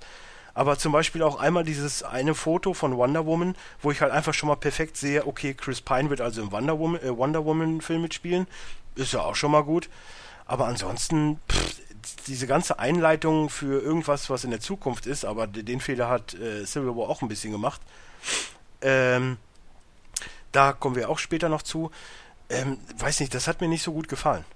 Das, äh, zumindest bei, aber beim, beim Batman Superman habe ich es nicht mal gebraucht. Das kommt halt auch dazu. Ja, also, ich meine, man kann jetzt nicht viel spoilern, was das ganze Justice League-Ding betrifft. Äh, man muss auch nicht viel mehr dazu sagen, als. Oh, stimmt übrigens wirklich. Chris Pine spielt echt mit. Ja, Ah ja, gut. ja, ja, der ist bei Wonder Woman mit dabei.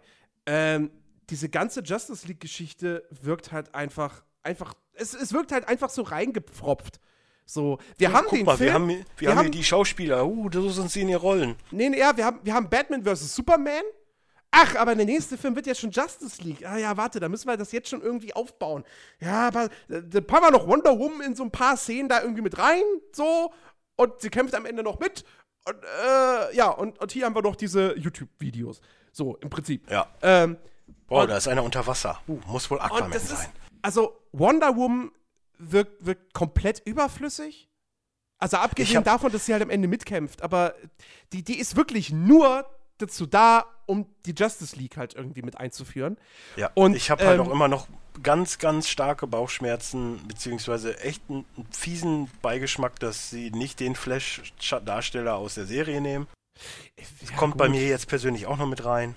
Ja, gut. Äh, auf jeden Fall, ähm, und, und, und ja, und diese Szene, wo man dann halt äh, äh, Cyborg und Aquaman sieht, diese Wow, Videos. Ja, Cyborg. Uh, Ey, das ist, also das Cyborg-Video ist eine Frechheit. Das sieht aus wie ein, wie ein, wie ein C-Film. Also, Asylum hätte das besser, glaube ich, hingekriegt. Also wirklich ganz, ganz schlecht. Und auch diese Szene, die wirkt so, die wirkt so fehl am Platz, so als ob du, du siehst sie und denkst dir gerade so, warum ist das jetzt da drin in dem Film? Das passt gerade nicht rein. So. Ja, vor allen Dingen aber auch da wieder dieses, ich meine, ich kann es ja jetzt schon mal äh, vorwegnehmen, ich meine, jeder weiß, dass Spider-Man auch in Avengers, ach, im First Avenger vorkommt. So, und bei Wonder Woman und sowohl halt auch bei Spider-Man sitzt du halt da und denkst nur so, hm, okay, es wird noch Filme, das weiß man ja, es wird ja Filme dazu geben. Und ich denke mir, okay, warum erzählen sie denn jetzt schon in der Zukunft, was in der Vergangenheit passiert ist? Weil du erfährst ja sehr viel über den Wonder Woman-Film ja im Endeffekt schon. Du weißt ja, ah, okay, wird ja wahrscheinlich so 1930, 1940 drum spielen. Wird das ein Prequel? Also wird das die Origin-Story? Wenn Chris Pine mitspielt, er war auf dem Foto, das war halt aus den 40er Jahren. Ach so, okay, Zum ja, Zweiten gut. Weltkrieg hin. So, dann ist das ja schon mal geklärt. So, dann erfährst du auch relativ viel über den Spider-Man-Film bei Civil War, weil du im Endeffekt genau weißt, naja, sie werden ja schon irgendwie die Origin-Story mit reinnehmen. Nein, werden sie nicht. Also vielleicht Werden sie Rückblenden, aber Oh, das finde ich dann wiederum sehr gut. Homecoming wird keine Origin-Story. Iron Man ist gut. mit dabei. Ja, das stimmt. Also, aber das, das- heißt ja nichts. das Das, kann ja dann auch so eine Art Crossover sein, dass du dann Szenen aus Civil War in Super, äh, im Spider-Man hast. Ja, äh, ach so, nö, das glaubt, das denke ich nicht. Das, Ich kann mir das schon, ich kann mir schon vorstellen, dass sie detailliert drauf hinausgehen, wie dann äh, etwas passiert, was halt auch in dem Film passiert. Nein, ich glaube, Homecoming, der wird nach Civil War spielen. Da gehe ich fest von aus. Gut, ähm, das beruhigt mich ja schon wieder. Aber, äh, ja, aber, aber zurück zu, zu Batman vs. Superman. Also ja, diese Justice League-Geschichte, das hätte man einfach rauslassen sollen. Höchstens, Total deplassiert. Also wenn, dann halt als After-Credit-Szene, so, das, das wäre okay gewesen. Aber so passt das in diesen Film einfach nicht rein. Es wirkt halt wirklich so, so mit aller Gewalt irgendwie noch reingepresst. Weil sie halt jetzt in, innerhalb von drei Filmen quasi insgesamt das machen müssen, wofür Marvel halt mehrere Jahre, also, oder mehrere Filme Zeit hatte. Ähm, bis Avengers 1 dann kam. Also, ja. Ähm, Dann gibt es ja noch das allseits beliebte Martha Gate, da werden wir wahrscheinlich daher nochmal drüber eingehen. da werden wir, da werden wir nachher drüber reden, ja. Aber gibt es denn sonst noch was Negatives? Weil sonst würde ich auch mal, mal was Positives über den Film sagen wollen. Ähm, äh, ja, also der Hauptkritikpunkt für mich ist bei Batman vs. Superman das Drehbuch. Das Ja, Drehbuch ist absolut schlimm, ja. ist furchtbar. Und mich überrascht das so, weil ich meine, hier hat ja nun mal auch wieder David S. Goyer mitgeschrieben. So. Und der Kerl ist halt irgendwie auch. Mal produziert der was richtig Geiles, siehe Dark Knight. Und dann produziert der richtige Scheiße. Wie Man of Steel, das auch schon war. Und wie es auch jetzt Dawn of Justice äh, wieder ist. Und also ich, ich, ich verstehe das nicht. Das, das ist wirklich, das ist ein ganz, ganz schlimmes Drehbuch. Nur. Ich finde es übrigens sehr, sehr positiv, dass der nächste Batman-Film komplett in der Verantwortung von, von Ben liegt. Affleck ist. Ja, da freue ich mich auch drauf. Denn, äh, aber gut, zum Positiven kommen wir gleich. Ähm, ich finde, also Man of Steel ist tatsächlich, äh, Man of Steel, Dawn of Justice ist tatsächlich auch so ein Film. Ähm, ich sag mal, die Drehbuchqualität, die ist so ungefähr auf dem Niveau von dem Godzilla von äh, Gareth, Gareth Edwards. Wow. Also so schlecht würde ich es jetzt auch nicht behaupten. Na, so schlecht würde ich es jetzt auch nicht Naja, behaupten. Äh, also ich fand, nee. ich fand Godzilla war aber am Ende immer noch ein unterhaltsamerer Film als Dawn of Justice. Nee, Was aber nee, nee. auch irgendwo daran liegt, Dawn of Justice leidet halt auch einfach sehr, sehr stark drunter, dass sie diesen finalen Trailer rausgehauen haben. Der einfach. Ja gut, ich habe die Trailer nicht gesehen. Das ist halt jetzt mein, ja, meine, meine einfach, Stärke dann. Also der Trailer hat halt nicht nur die komplette Handlung vorweggenommen, sondern hat dir halt auch jedes Setpiece gezeigt. So. Es war eine zweiminütige Zusammenfassung des kompletten Films. Und bis auf, sagen wir mal, das, das, das finale Ende hat der dir alles vorweggenommen. Alles. Und dann sitzt du halt im Kino da und denkst dir, ey, ja, eigentlich wäre der Film jetzt gar nicht so langweilig wie Man of Steel, aber ich weiß ja schon alles. Danke, danke für den Trailer. also ich habe den Trailer nicht gesehen und fand ihn trotzdem langweilig, sorry. Ja, also ich finde, er ist, ähm, um jetzt zum Positiven zu kommen, er ist vom Pacing her längst nicht so schlimm wie ein Man of Steel. Weil nicht erstmal irgendwie, erstmal, keine Ahnung, was Man of Steel war halt irgendwie diese 20 Minuten auf Krypton, die geil waren, dann eine Stunde lang Langeweile und dann 40 Minuten Dauerfeuer. Was ein scheiß Pacing ist. Also kann mir keiner erzählen, dass er das irgendwie dass das, dass das ein cooler Aufbau für einen Film ist, für einen Actionfilm, für einen Blockbuster. Ich, Nein, ich, ist es nicht. Ich finde ja prinzipiell, dass sowohl positiv, dass halt Jesse Eisenberg extrem gut ist. Und das ist übrigens. Den fand ich auch äh, gut. Das ist übrigens der Sohn von Lex Luthor. Ja, ja. Nicht, ja, ne, nicht äh, von, wie hieß der? Da habe ich. Hä? Es gibt ja noch den Vater, der halt bei Smallville und dann halt Lex die Glatze und er ist halt der Sohn von Lex. Er ist, ja, da, das haben sie jetzt im Nachhinein irgendwie gesagt, um, um, um äh, so gewisse, um, um, um gewisse Dinge den Fans gegenüber zu begründen, dass er halt ja, sagen wir mal, geistig nicht oder psychisch nicht ganz normal ist. So, das hat äh, ja. und unter anderem Bichiki zum Beispiel auch sehr gestört. Ja. Ähm, nee, aber ich finde, ich finde ihn als, als Bösewicht grandios, muss ich so sagen, wie es ist. Aber es gibt halt einfach zu viele Szenen, die einfach zu sehr weggeworfen werden. Also so auch, in der Rolle? Auch, auch dieses, dieses ganze Ding vor Gericht. So, das denke ich mir so, hätte es jetzt auch nicht unbedingt gebraucht. So, das, das macht mir den, den Lex nicht angenehmer als Bösewicht oder unangenehmer als, als, als Menschen oder wie auch immer. Das, das passiert halt einfach. Und ich denke mir so, die Szene hätte es schon mal nicht gebraucht. Also, ihn in der Rolle fand ich schon gut seit dem Trailer. Das hat mir gefallen. Ich fand das cool, dass man diesem Charakter Lex Luthor einfach mal so, so, eine, so eine frische Interpretation verpasst hat. Ja, dass es nicht wieder einfach nur der, der machtgierige, äh, äh, äh, ja, Industriemagnat ist, sondern dass er halt wirklich so, so einen Knacks hat und so vielleicht auch, man kann auch Jesse Eisenberg sagen, so er overacted leicht, aber es passt irgendwie. So, er macht das, er macht das sehr, sehr gut. Das Problem aber an Lex Luthor ist, meiner Ansicht nach, er ist kein guter Bösewicht in diesem Film, weil für mich wurde seine Motivation, warum er das alles macht, nicht deutlich jetzt, ich, ich habe da mit Bichiki ausführlich drüber gesprochen gehabt. Er meinte, dass der Lex Luthor das eigentlich im Film irgendwie erklärt, warum er das Ganze macht. Aber ich meine. Es ist halt schwierig. Entweder du hast halt A, jetzt den Lex Luthor, der halt in seinem Kryptonit-Anzug da rumeiert und aussieht wie Batman im Endeffekt. Das wird Jesse Eisenberg wahrscheinlich selbst bis zum nächsten Film nicht schaffen, dass er dann so aussieht. Mhm. Von daher denke ich mal, dass er der Sohn von eben diesem ist und dann hätte man ein, ein, also es ist ja im Endeffekt, also wer Injustice gespielt hat, kennt Dawn of Justice, weil es ist halt gefühlt eins zu eins dasselbe. Mhm. So, und wenn man das dann halt weiß, kann man sich denken, so, ja, okay, dann, aber dann müsst ihr ja irgendwann mal sagen, du hast meinen Vater und, oder ihr habt meinen Vater und ich mache euch jetzt fertig. Aber selbst das wird ja nicht irgendwie, vor allen Dingen im Endeffekt hat er ja eher Brast auf Batman. Warum auch immer. Nee. Na, ja. ja nee, schon. Eigentlich ja nicht. Aber ja, wie gesagt, also mein, mein, mein, Hauptproblem war für mich wurde nicht deutlich, für mich wurde seine Motivation einfach nicht deutlich. Ich habe mich den ganzen Film über gefragt, warum machst du das eigentlich? Und ich habe es mir dann halt irgendwie eingeredet, weil ich meine, irgendwie sowas mal vernommen zu haben, dass es irgendwie in den Comics oder so wäre, dass Lex Luthor generell einfach ein Problem damit hat, dass Superman so unfassbar mächtig ist und irgendwie, weiß ich nicht, so, weißt du, wie ich das meine? Ja, ja, ich bin bei dir. Ja, also, aber auch das wird für mich irgendwie nicht so wirklich rausgestellt. So, und dann am Ende ist es halt einfach nur ein Psychopath, der das halt irgendwie macht, aber warum, keine Ahnung. Ähm, und deswegen finde ich, ist Lex Luthor, und das, wie gesagt, das ist wieder eine Schuld, das ist nicht die Schuld von, von Jesse Eisenberg, der einen guten Job abliefert. Die, die Schuld liegt bei den Drehbuchautoren.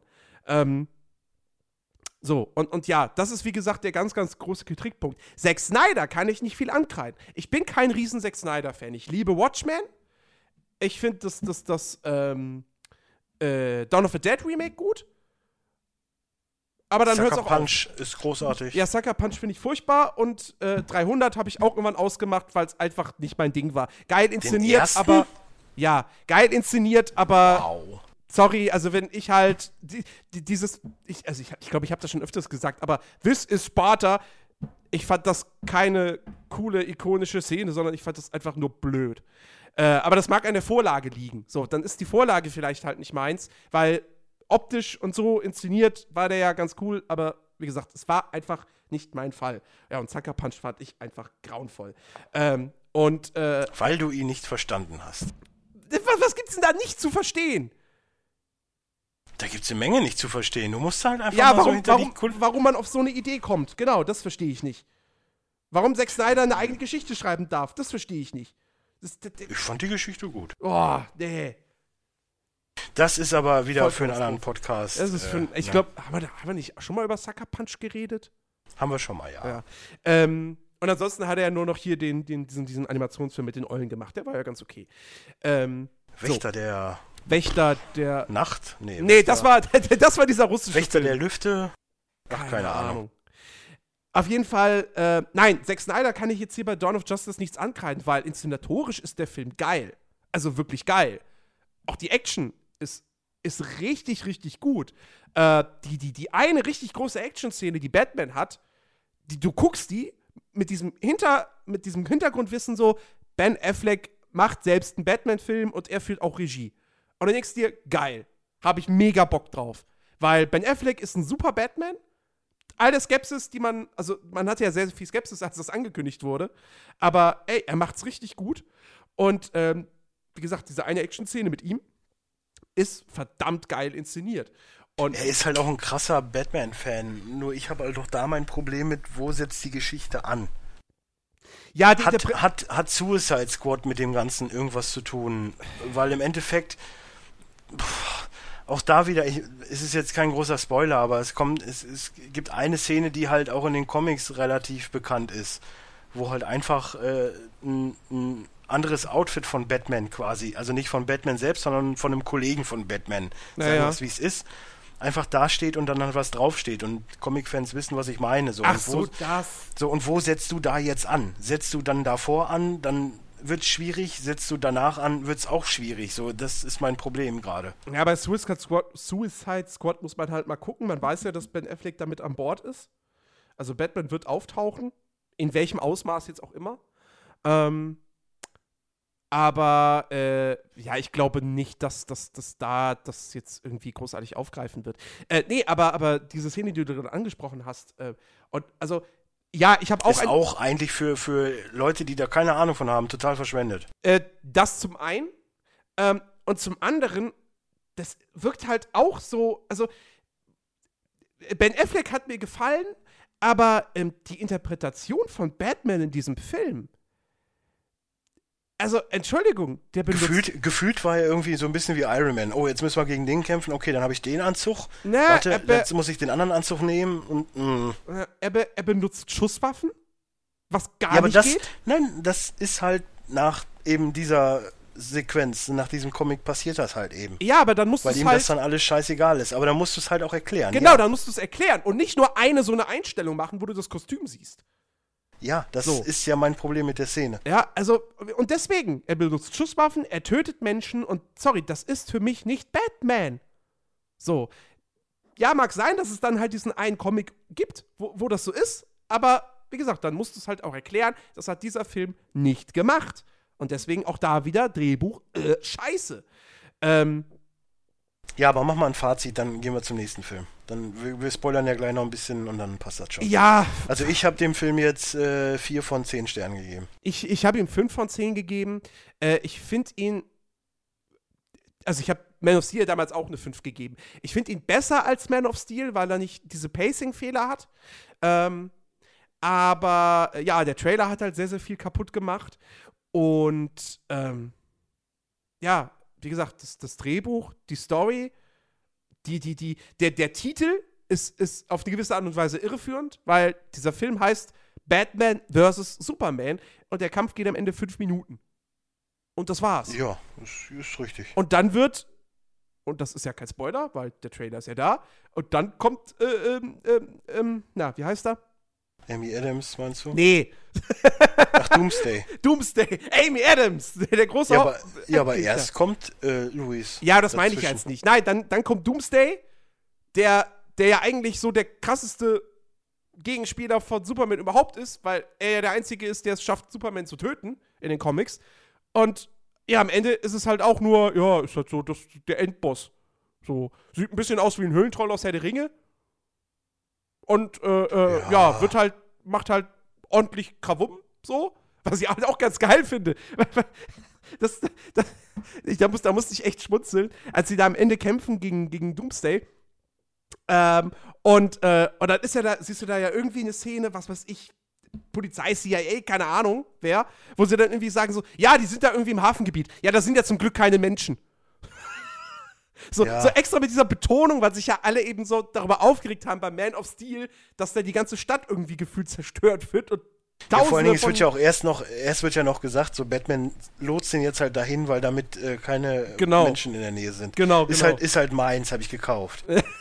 mhm. Also, ähm, ja, ein Privatschlachtfeld, ist doch super. Also wie gesagt, ich fand den jetzt, der ist okay. Der hat seine Schauwerte, ähm, man kann den gucken, aber ey, es, ich meine, man hat sich da eigentlich doch ein bisschen mehr von versprochen gehabt, wobei ich ja, nachdem rauskam, dass es auf einmal Batman vs. Superman wird und nicht einfach ein Man of Steel 2 und ach, Wonder Woman ist auch noch drin, und dann hieß es am Anfang auch noch, ja, äh, Aquaman spielt auch noch mit und, und, und Cyborg Robin soll auch irgendwie mit. auch mitspielen. Und so, da dachte ich mir halt dann, okay, Moment mal, das, das, das wird doch nichts. Das, das, ihr, über, ihr überfrachtet das Ding doch. Naja. Ja, überfrachtet ist es ja in dem Sinne nicht. Überfrachtet ist, ist, es nicht, aber. Das haben ja auch viele beim nächsten Film behauptet. Fand ich jetzt persönlich nicht so überfrachtet. Ja, äh, hätte, hätte, auch, hätte auch gerne noch ein paar mehr sein können. Hätte, ja, nee, das weiß ich jetzt nicht, weil es ist ja perfekt, so wie sie es gemacht haben. Ja, aber ich eine Comicvorlage gegenüber. Möchtest du kurz ne? die Handlung zusammenfassen?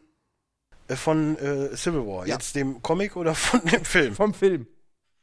Es geht darum, es, es gibt einen Einsatz äh, in Nigeria, in, in Lagos, nicht, Lagos äh, und äh, da passieren, gibt es halt Vorfälle und daraufhin äh, äh, stützt sich die Regierung auf diese ganzen Avengers ähm, Sachen, die vorgefallen sind und die wollen dem Ganzen einen Riegel vorschieben und machen da ein, ein Abkommen, wollen sie, dass die, dass die Avengers das unterschreiben damit sie verstaatlicht werden quasi. Genau, unter, so. die, unter die Kontrolle der, der NATO. Genau, ich, so ist, es, so ist es halt im Film, im Comic äh, kommen wir ja später dann zu. Oder der UN. Ja. ja. So, ähm, Tony ist relativ dafür, vor allen Dingen, weil er halt auch vorher noch äh, ein Erlebnis hat, was ihn halt in seinem Glauben bestärkt, quasi. Mhm. Und äh, Cap ist halt komplett dagegen. Dann ja. gibt es natürlich die Aufteilung, äh, äh, Falcon ist natürlich direkt auf Caps Seite, ähm, War Machine ist natürlich direkt auf Iron Mans Seite und dann äh, bildet sich da so jeweils zwei Lager. Ähm, dann äh, mischt sich irgendwann, also durch, durch einige Umstände kommt halt Bucky bzw. der Winter Soldier wieder ins Spiel, was natürlich dann auch nochmal ein bisschen die Lager aufteilt. Und ähm, dann kommt. Was ja letztendlich der eigentliche Auslöser für den Konflikt letztendlich ist. Also dafür, dass ja, sie sich dann in, auf die Fresse Ja, hauen. ja, in, in, in, dem Film halt. Ja, ja, genau. So ist es halt da gedacht. Und ähm, jeder baut sich dann so gesehen sein Team so ein bisschen zusammen. Ähm, dann kriegt Cap halt, oder kommt Cap hinter das ganze Große quasi und äh, will äh, dem Obermuck, der übrigens großartig gespielt ist von Daniel Brühl, oh, äh, hinterher. Ja. Übrigens, äh, da sage ich, dem sage ich jetzt bald mal so eine leichte, leichte aufsteigende Kurve in, in Hollywood. Äh, jetzt erst? Hervor, ja, also jetzt steigt sie nochmal hoch. Weil er ist so krass geactet, der Typ. Also in, in Rush war er schon großartig. Und das äh, hat er jetzt nochmal getoppt. Bastards. Das war sein, sein Durchbruch in Hollywood eigentlich. Ja, aber du hast ja trotzdem, du hast halt eher so kleine B-Dinger, halt wie jetzt das mit Emma Watson. Mhm. Du hast ihn dann in Rush gehabt und du hast ihn jetzt in Captain America. Aber so richtig viele Filme in Hollywood hat er halt noch nicht gemacht. Aber ich glaube schon, dass er so der, der, der Walls 2.0 wird jetzt da. Und ja. Ich meine, er ist noch relativ jung, also. Äh, ja, ja, ja, aber ey, ohne Witz, der ist so großartig. Und, es ist und vor allem, es ist, fucking nochmal, endlich mal wieder ein guter Bösewicht und vor allem ein, ein geerdeter Bösewicht. Es ist kein Dunkelelf oder Anführer einer Alienrasse, der die Menschheit vernichten möchte oder sonst irgendetwas, sondern es bewegt sich alles auf einem sehr, sehr persönlichen Rahmen, was ja genau. komplett für, für, für Civil War gilt. Und das gefällt mir an diesem Film so unfassbar gut, dass es mal nicht um die Existenz der Menschheit geht, sondern wirklich ja. um was Kleines. Und ähm, das ist fantastisch. Plus, was dieser Film halt wirklich brillant macht, ist, ich meine, wir haben schon aufgezählt, ja, es, es sind ja irgendwie fast gefühlt alle mit dabei, bis auf Thor und Hulk. So. Ähm, ja, ist auch so geil im Film so, ja, Thor und Hulk wurden nicht aufgewunden. Und der Kenner an sich weiß ja, ah, okay, Hulk kommt ja im nächsten Tor vor. Hm. Dann weiß man ja ungefähr, wo die gerade sind. Ja, auf jeden Fall. Ähm, Vor allem, wenn der Film Ragnarok heißt. Just saying. Auf jeden Fall, der Film schafft es halt eben. Also klar gibt es natürlich logischerweise klar, Captain America und Iron Man sind die Hauptfiguren. Auf denen liegt der Fokus, das ist klar. Ähm, aber dennoch schaffen sie es, jedem Charakter genug Screentime zu geben. Äh, irgendeine. Naja, entweder, einer, einer ist ein bisschen zu kurz gekommen. Ja, aber auch der hat. Jeder, jeder Charakter hat entweder eine geile Action-Szene, hat irgendeinen Moment, wo er glänzen kann, oder äh, halt auch irgendwie einen Dialog oder sonst was. Also es kommt keiner zu kurz irgendwie. Ähm, und, und das, das finde ich so geil. Es gibt übrigens einen sehr großen Kampf, ähm, leider von mir erst gedacht, dass es in Berlin gewesen wäre, war aber in Leipzig. Es war Leipzig, ja. Ich, ich habe es so abgefeiert. Ich habe schon zu Sarah gesagt, ach guck mal, das ist der Grund, warum der BER noch zu ist. aber egal. Ja, da kommen wir dann gleich noch zu. Le Leipziger Flughafen. Nee, die Flughafenszene ist großartig. Das ist eine der besten äh, Action-Szenen der letzten Jahre. Ja. Die, ist, die, ist so die ist fantastisch geschnitten. Ähm, da gibt es so geile Momente, so obwohl viel Humor. So viel, obwohl so viel passiert, ist es trotzdem alles perfekt eingefangen. Genau, genau, richtig. Du verlierst nie den Überblick. Und wenn du dann überlegst, wieder im Umkehrschluss, du hast Batman vs. Superman, wo es im Endeffekt zwei Kämpfe gibt, auch abseits nochmal, also es gibt dann vier Kämpfe ungefähr, und die kriegen es nicht mal hin, das alles perfekt einzufangen. Sorry, Marvel 10, DC 0. Also die Szene ist wirklich fantastisch. Allein wegen der lohnt es sich da ins, ins Kino zu gehen. Ähm, ja, aber storymäßig kann man dann noch sagen, ähm, dass dann noch ein bisschen historischer Background kommt. Und äh, ja, ansonsten wäre jetzt schon alles Spoiler quasi und deswegen würde ich schon mal abschließend sagen, es ist definitiv eine 10 von 10. Es kratzt ganz stark an Deadpool, was für mich Film des Jahres angeht. Also dieses Jahr wird es äh, relativ easy, die Top 10 zu haben. Also zumindest die ersten beiden Plätze wird schwierig, das auszuloten, in welcher Reihenfolge. Aber ansonsten, äh, ja, ich glaube, ich könnte auch damit leben, wenn ich die beiden einfach komplett in die Top 10 packe. Hm. Ähm, Mal gucken, was Doctor Strange noch kann. Stimmt, der kommt auch noch dieses Jahr im Oktober. Ähm, ja, von, von mir gibt es eine 9 von 10. Äh, für mich ist das der mit Abstand der beste Marvel-Film. Gut, ich habe jetzt Avengers schon lange nicht mehr gesehen. Ähm, also den ersten. Aber äh, ich fand, also Civil War fand ich schon geil, weil er, also er ist handwer handwerklich perfekt gemacht. Ähm, und wie gesagt, ich finde es halt so geil, dass er eben auf einer, auf, dass er eben sehr geerdet ist. Der, der, Im Grunde genommen, obwohl da so viele Superhelden mit dabei sind, ist der ja noch geerdeter als, als Winter Soldier.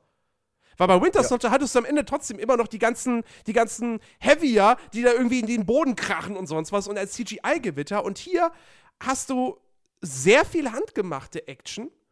Ähm, und, und, und, und recht wenig CGI für so einen Marvel-Film. Ich finde, das ist vielleicht auch der Vorteil, den die Russo-Brüder halt hatten.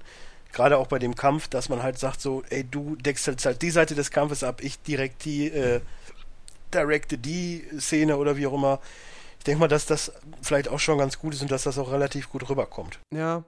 Und, und ja, wie gesagt, auch hier, der, der, der Showdown ist eben auch in einem sehr kleinen Rahmen gehalten. Und das fand ich einfach super geil. Plus, jeder Charakter kommt zum Zug. Endlich mal wieder ein guter Bösewicht. Ähm, und äh, ja, auch so ein paar neue Nebencharaktere, die ja noch da eingeführt werden mit, mit Martin Freeman, äh, der dann bei, bei Black Panther äh, eine größere Rolle haben wird. Hat er? Ja. Ich glaube, der ist nicht dabei, obwohl er eigentlich dazugehört. Doch. Ähm, also er gehört in das Universum, aber ich meine, ich hätte vorhin extra nochmal nachgeguckt. Aber ja, ich. ich äh, er spielt, glaube ich, nicht mal mit.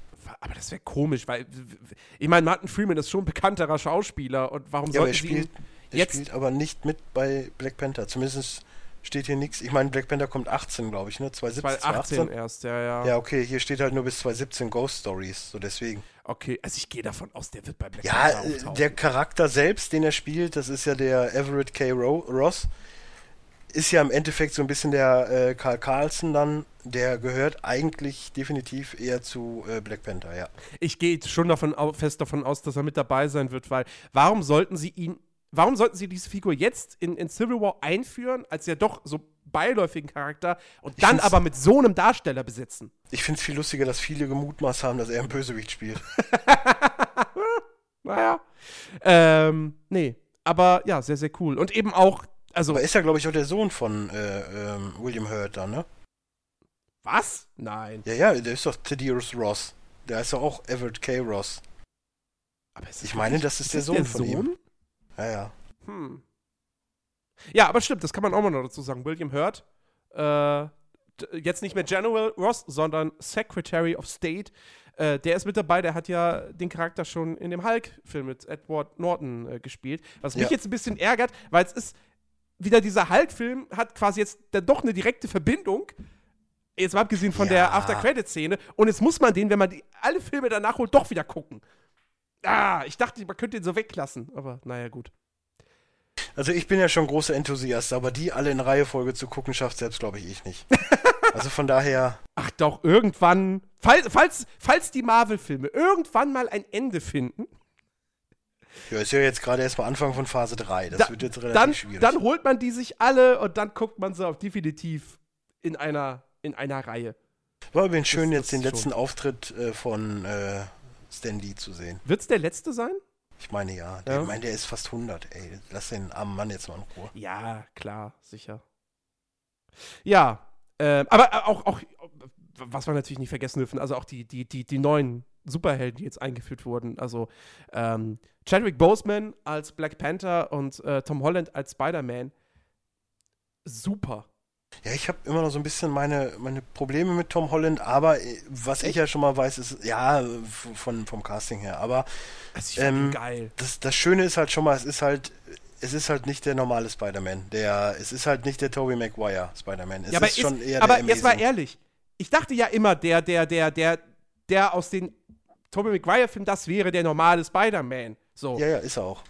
Ja, aber dann, aber mittlerweile habe ich das Gefühl, der normale Spider-Man ist dann doch der, der die Fäden nicht aus seinem Körper verschießt, sondern sich das Ding bastelt. Weil es ist jetzt auch wieder Nein, der Amazing, ist- Spider-Man. Ja, was auch gut ist, weil der halt einfach besser ist. Ja, naja, egal. Aber ich fand Tom, Tom Holland super in der Rolle. Ich fand, ich habe die Szenen abgefeiert mit ihm. Ähm, Weil die Szenen ja auch großartig waren. ja, die sind großartig. Alleine die, vor allen Dingen, alleine die, die After-After-Credit-Scene ist einfach großartig. So, ja, das war halt. Die Szenen sind ne, großartig, ist er ist großartig. Ich habe mega Bock auf den Spider-Man-Film, gerade weil halt auch noch Iron Man mit dabei ist. Ich fand's, ich fand's auch sehr, sehr schön, dass sie, dass sie, äh, hier Marissa Tomei äh, spielt ja Tante May, dass sie da schön noch ein bisschen drauf eingegangen sind. So, oh, deine, deine, deine Tante ist aber heiß, weil Tante May wird ja auch immer jünger. Von, von, Ja, äh, ja, ja. von Re Filmreihe, von Spider-Man-Reihe zu Spider-Man-Reihe. Ähm, das, das fand ich sehr nett. Ähm, Übrigens, lustiger Fun-Fact: wieder Thema Menschen. Äh, bei uns im Kino saßen einfach mal zwei Typen, die sich komplett abgeschossen haben. Mhm. Waren auch so, äh, kamen auch schon rein so mit Mahlzeit, wo ich schon so dachte, boah, was wird das jetzt? Und dann mitten des Films haben sie wohl draußen im Kino so randaliert, haben das Klo komplett zerstört und wurden halt rausgeworfen. ja. Weißt du, ich, da ist wieder so ein Grund so, ey, ohne Witz, pusht mal bitte unseren, äh, unseren geilen Watch Guys Podcast hier, macht den, macht den famous. Dann kann ich äh, Pressevorführung beantragen. Das wäre wär super. Ja, ähm, Ich möchte nicht mehr mit anderen Menschen ins Kino, das ist kacke. was ich auch noch bei Spider-Man einfach lobend erwähnen muss, man muss ja schon ehrlich sein, jetzt rein für die Handlung und so hätte man ihn noch komplett rauslassen können. Spider-Man? Ja.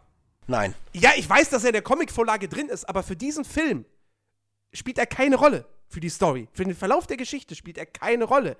Aber, äh, also im Grunde genommen nimmt er so eine ähnliche Position im Film in der Dramaturgie ein wie äh, Wonder Woman bei Batman vs. Superman, die man halt auch hätte rauslassen können. Ja, ist ja auch die Verknüpfung, ja, ja. Klar. aber hier Aber ich sag dir jetzt schon, es ist halt einfach so, ja, okay, äh, hier Sony, wie auch immer, das macht so ihr, dann hat er auch ein paar Szenen, damit wir das anteasern können. Ey, Gut, es ist halt geil, dass er drin ist und dass er nicht nur einen Cameo-Auftritt hat. So. ohne Hetz, also es ist ja eh schon, ich komme ja gleich auf die Comicvorlage, es ist halt eh schon schwierig, aber äh, ohne ihn hätte es noch weniger Sinn gemacht. Alleine, eigentlich hätte Paul Rudd schon nicht dabei sein dürfen. Aber der hat auch geile Szenen. Ey. Ja. Ah, also, ey, Civil War, ey, wirklich so fantastisch. Ich würde so, also ich würde sogar sagen, das ist nicht nur der beste Marvel-Film. Ich finde, das ist auch generell einer der besten Comic-Verfilmungen überhaupt. Also der spielt für mich wirklich in einer Liga mit einem Dark Knight, mit einem Watchmen, mit einem Sin City, mit einem Batman von Tim Burton.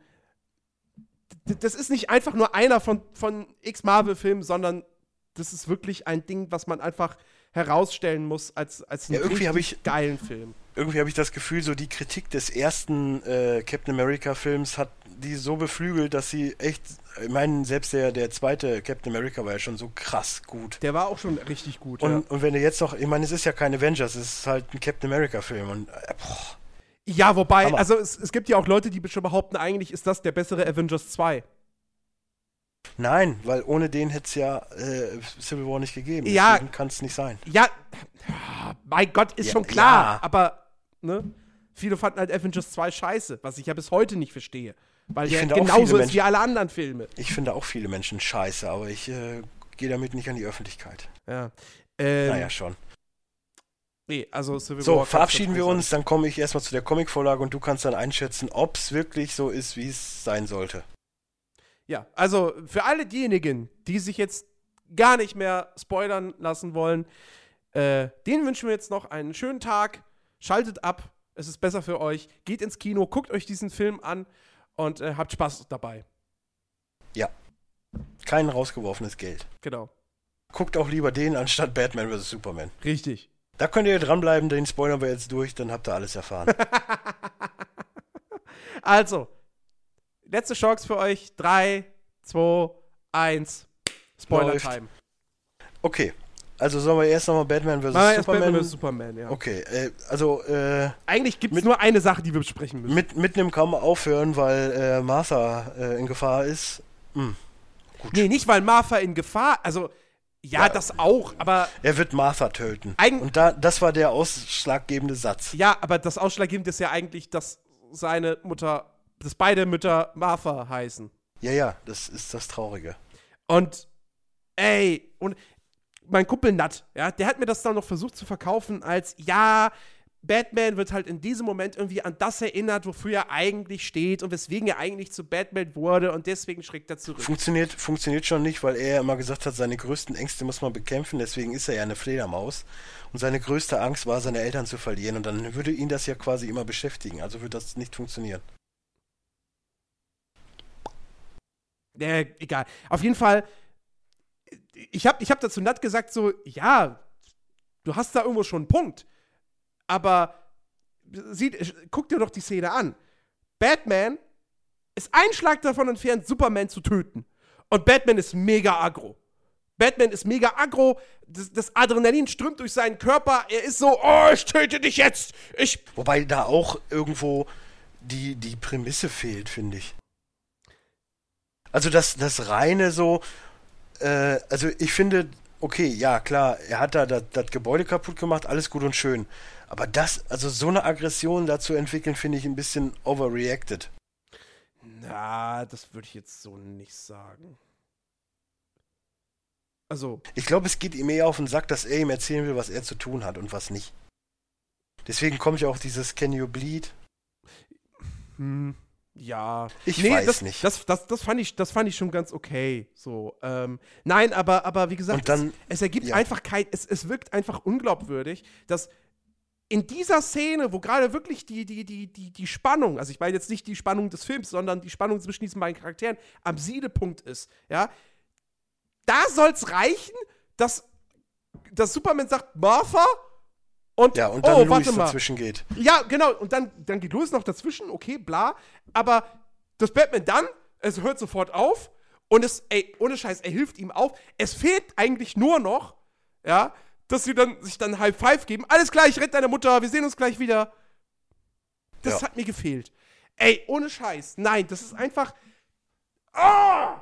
Dann vor allem diese ganze postapokalyptische Traumwelt, die es dann gibt. Das habe ich so, auch nicht verstanden, boah. was es mit diesen Visionen ständig sollte. Ja, ich meine, es ist halt die Infinite Crisis, so wo Superman halt Rage geht, weil Louis stirbt. Aber seien wir mal ehrlich, irgendwann stirbt sie halt so und das kann ich mir nicht vorstellen, dass das permanent bestützt werden kann.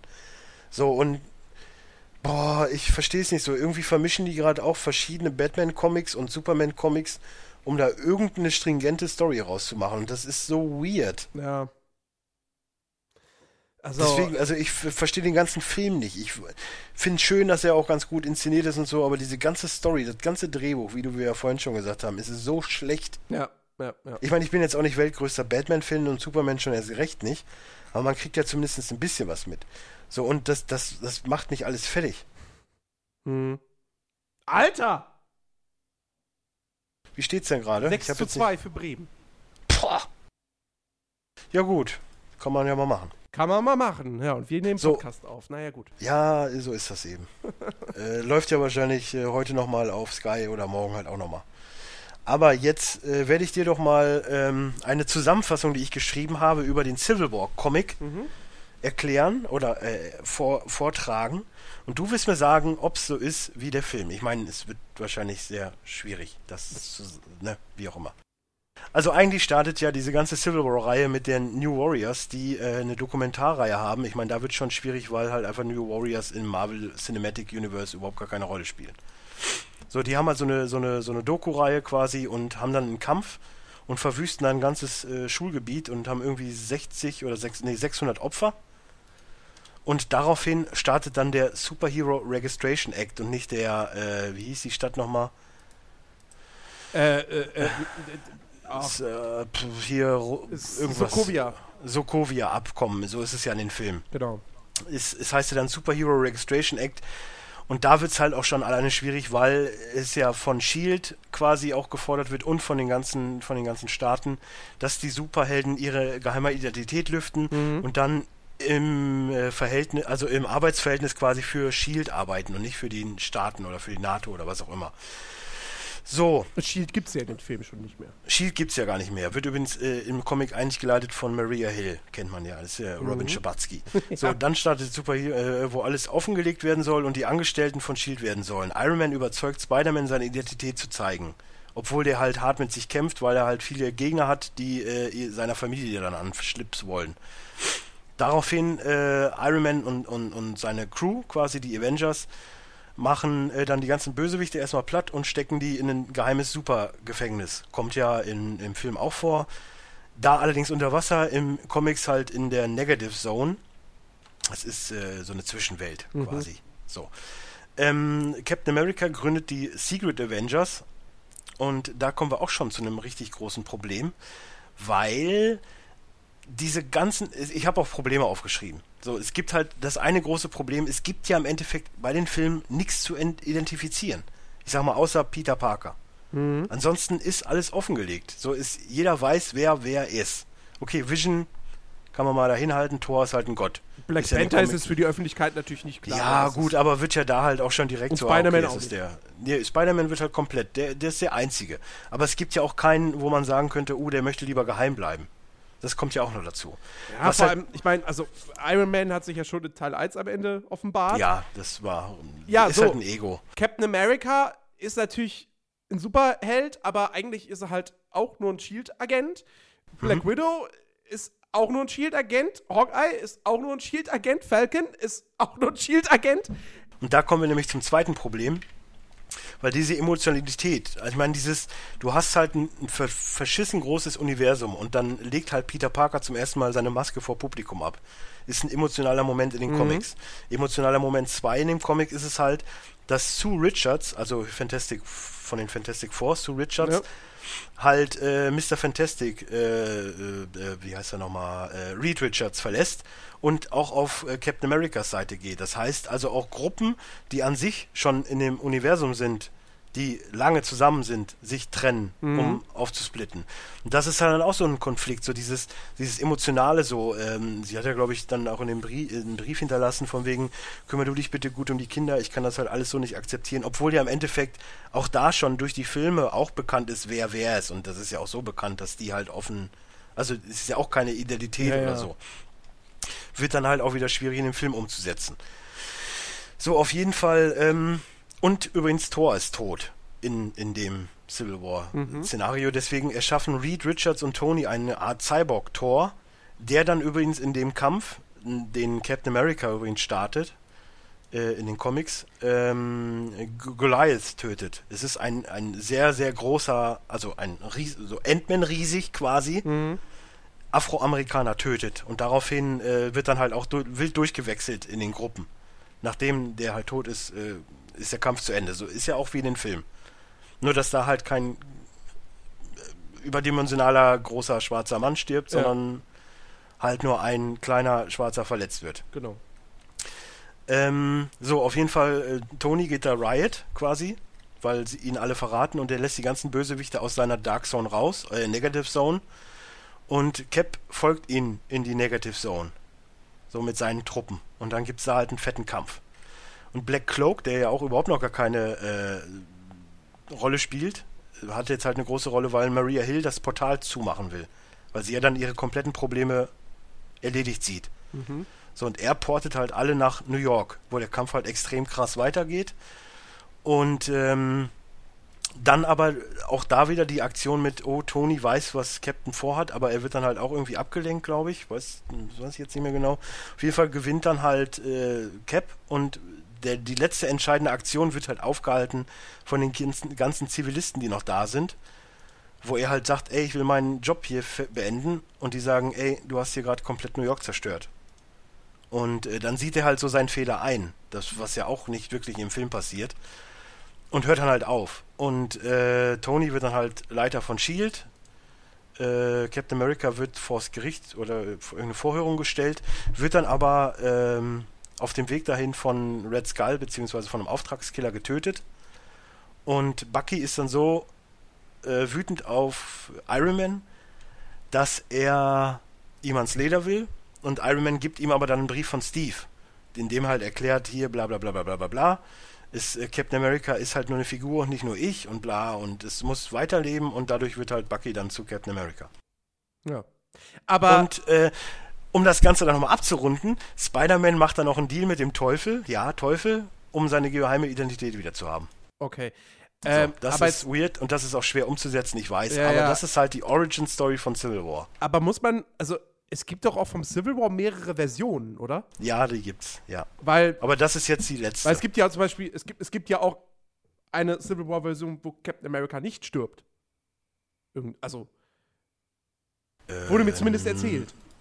Ja, aber dann stirbt er im Anschluss. Ah, Dann, äh, die, die Reihe geht ja dann weiter und dadurch wird ja halt, wie gesagt, der Winter Soldier zum Captain America. Ja, ja, ja, ja. Wie gesagt, das, das, das ist so mit einer der Gründe, warum ich auch gar ja. keine Lust habe, in diese ganze Comicwelt einzusteigen. Weil ich, ich hätte lieber gern eine Storyline, an die ich mich halten kann und nicht zigtausend verschiedene Versionen. Ja, aber dann, dann, Ding. dann, dann darfst du halt nur Fix und Foxy lesen im Endeffekt. Ja, oder Asterix. Ja. ja. Das, nee, deswegen lese ich auch keine Comics. Äh, Aber jetzt bist du auf jeden Fall, beziehungsweise seid ihr alle informiert, was die Civil War-Reihe angeht. Ich finde trotz alledem, dass sie es sehr gut umgesetzt haben. Und deswegen, weil auch gerade, weil zum Beispiel äh, Tony macht ja dann auch den Iron Spider, die Iron Spider-Klamotte. Es ist, ist ja nicht diese normale Spider-Man-Outfit, die er jetzt im Film anhat, sondern diesen Iron Man Spider-Man Ja. quasi. Und dem, die, die Klamotte nimmt er ihm ja weg, weil dann Iron Man halt zu Captain America rübergeht. Und, und deswegen, weil Iron Man halt auch so eine zentrale Rolle ist. Es gab ja die, die Vorgänger von, von, Civil War, von der Civil War-Reihe, wo er sich ja noch so dazwischen äh, wirft, wenn Tony gerade Captain America töten will. Und dann selbst verwundet wird. Und es gibt ja so viele Versionen davon. Das ist halt die, die, der Fakt. So, Naja.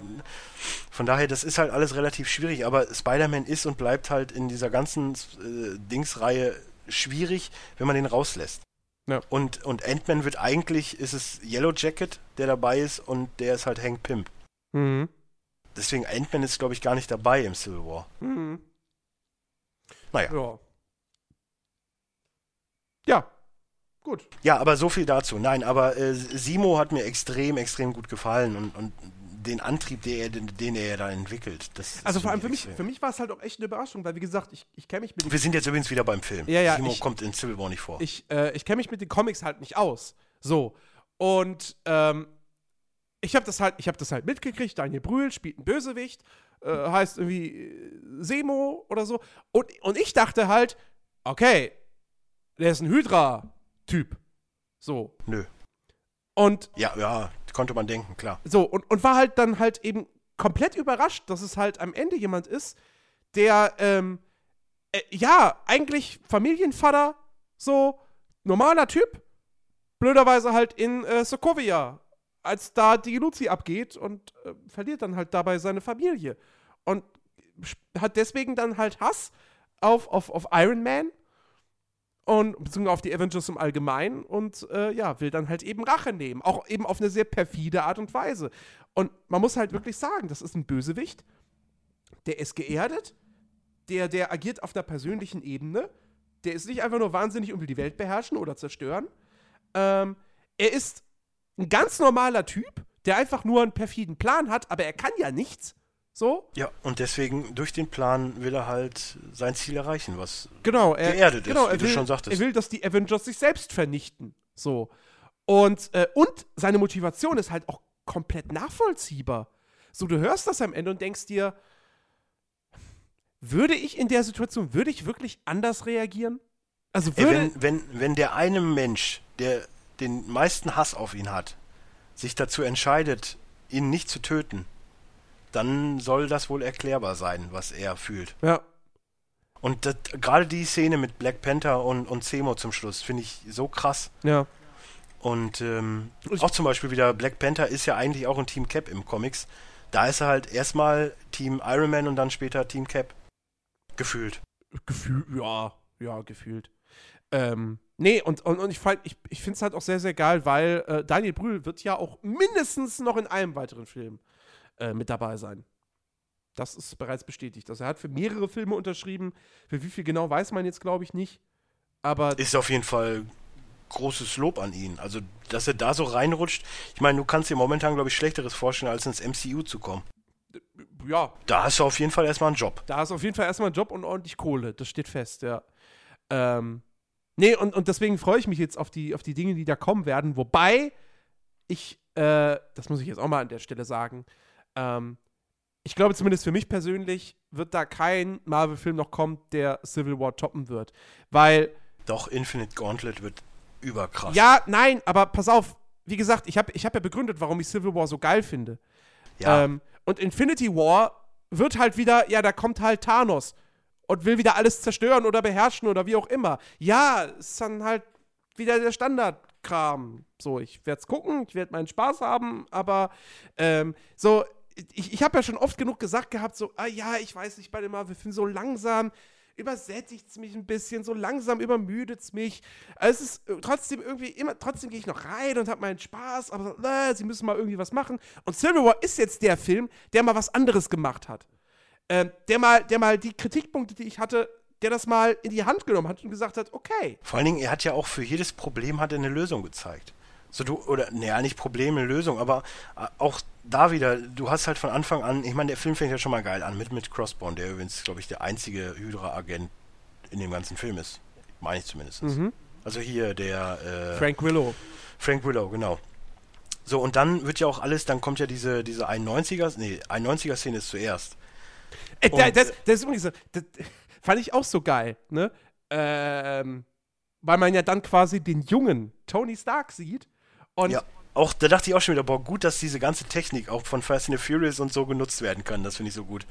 äh, ja, Also dieses junge, junge Gesicht auf Ja, Iron das- Man wieder drauf, perfekt. ja, also sie haben das ja schon bei Ant-Man gemacht gehabt mit ähm, Ja, mit Michael Douglas. Michael Douglas und das war ja schon irgendwie, dass du gedacht hast, wow, wie, wie, wie, haben, wie haben die das denn so gut hinbekommen?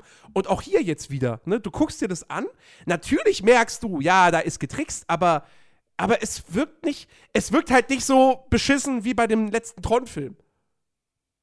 Nee, aber lustigerweise wusste ich äh, nach, dem, nach dem zweiten Mal, wo er dann den Kofferraum auch, nee, wo er den Kofferraum aufgemacht hat, wusste ich schon, dass es die Eltern von Tony sind. Weil äh, wusste ich ja aus den Comics, ging es ja auch nicht hervor. Ja. So, aber dann, dann wurde es mir irgendwie klar, dass das beides zusammenpasst. Und wo sie dann später bei, bei Zemo, wo er dann die, die Szene noch gezeigt hat, dachte ich, ach du Scheiße, jetzt, äh, vor allen Dingen, das ist zum Beispiel auch so ein Ding, was ich so abgefahren, ohne Witz, ich saß in den Sitzen und dachte so, Alter, das ist das Geilste, was du je gesehen hast. So dieses, dieses, die größte Story der Welt, ja, im Endeffekt. Du hast immer, du hast Vater und Sohn, du hast Mut, also Vater, Mutter und einen Sohn. Ja. So, und wenn der Vater dich nicht so akzeptiert, so dieses, auch permanent im Film, ja, Captain America, bla bla bla, hier, äh, mein, mein Vater, mein Vater, mein Vater. Mhm. Und ja, ja, er hat dich ja 5000 Mal erwähnt. Und so dieses, dieser Antrieb, dann dieses Video zu sehen und er sagt dann einfach nur, er hat Mutter getötet. So, du hast halt im Endeffekt so Mamis Liebling gegen Fattis Liebling, weil Captain America Ja. war halt das, das, das, das Ding von, von äh, Howard Stark, weil er seinen Sohn ja nie akzeptiert hat und, und für, für die Mutter, ich weiß jetzt, wie hieß denn die nochmal mit Vornamen? Martha, keine Ahnung. Nee, Martha Maria. Maria Stark war halt, war halt, äh, war halt äh, Tony, das, das Ein und Alles. Und dann auch wieder dieses Duell der, der beiden Ziehsöhne quasi, oder äh, Söhne, wie auch immer. Ey, es ist so großartig. Ich saß echt im Kino und dachte nur, Alter, ist das geil. Vor allem, ja, das, das war halt auch wirklich geil am Ende, weil ja eigentlich dann so, weißt du, weißt du, Tony kriegt dann halt raus, warum Cap das alles gemacht hat und bla und dann und dann verbünden sie sich wieder so und dann kommt halt eben Simon und dieses und zeigt dieses dieses Video und bla und zack, bam und du denk, und du weißt einfach in dem Moment, fuck. Fuck, jetzt haben sie sich gerade wieder verbrüdert, Vor allen Dingen merkt man, wie stark das. Iron Man richtig ist. so.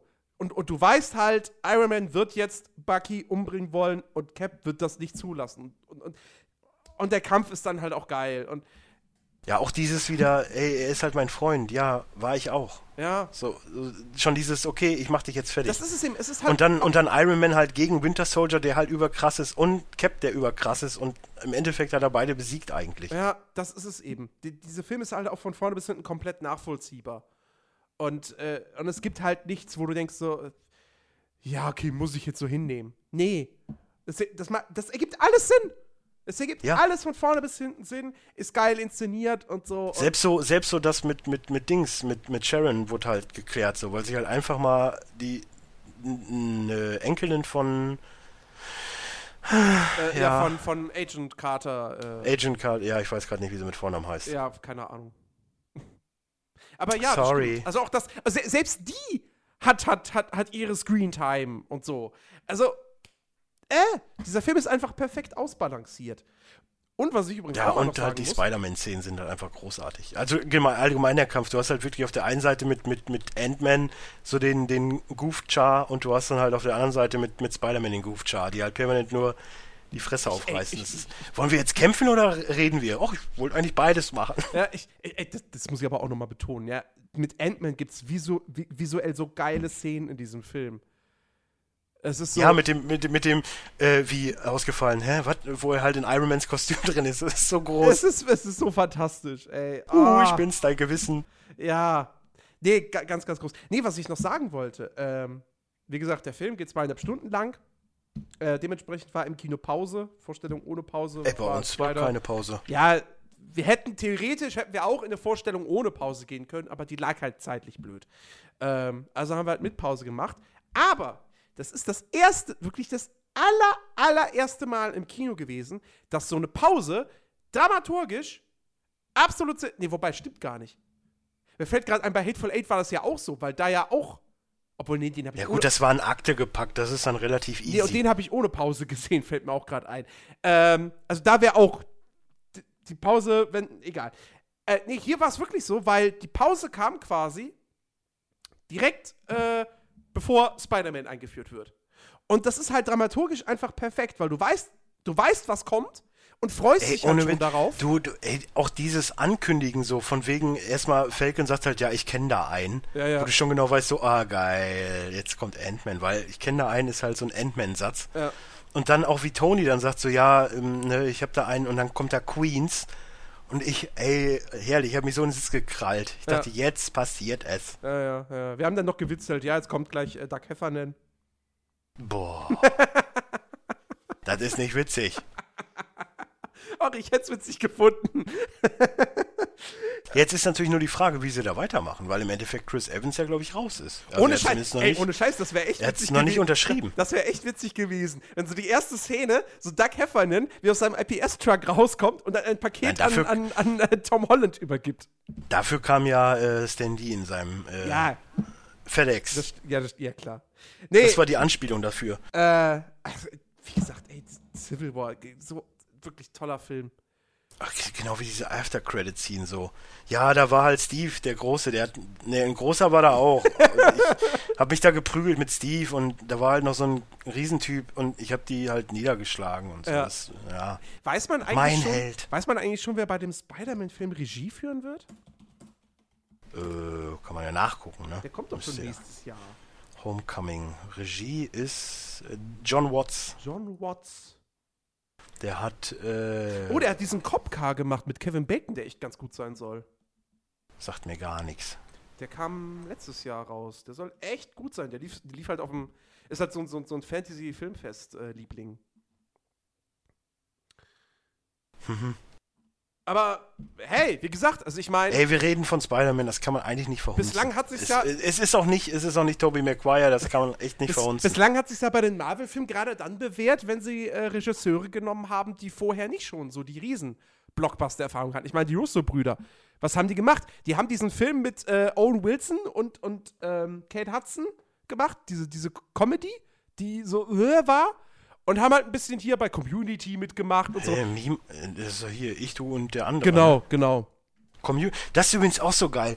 Ey, ohne Witz, der, der, der, der MIT-Leiter ist einfach mal der, der äh, Community-Leiter von, Das- von ey. Community. Ey, das fand ich so Und vor allem, geil. es ist im Prinzip die gleiche Rolle.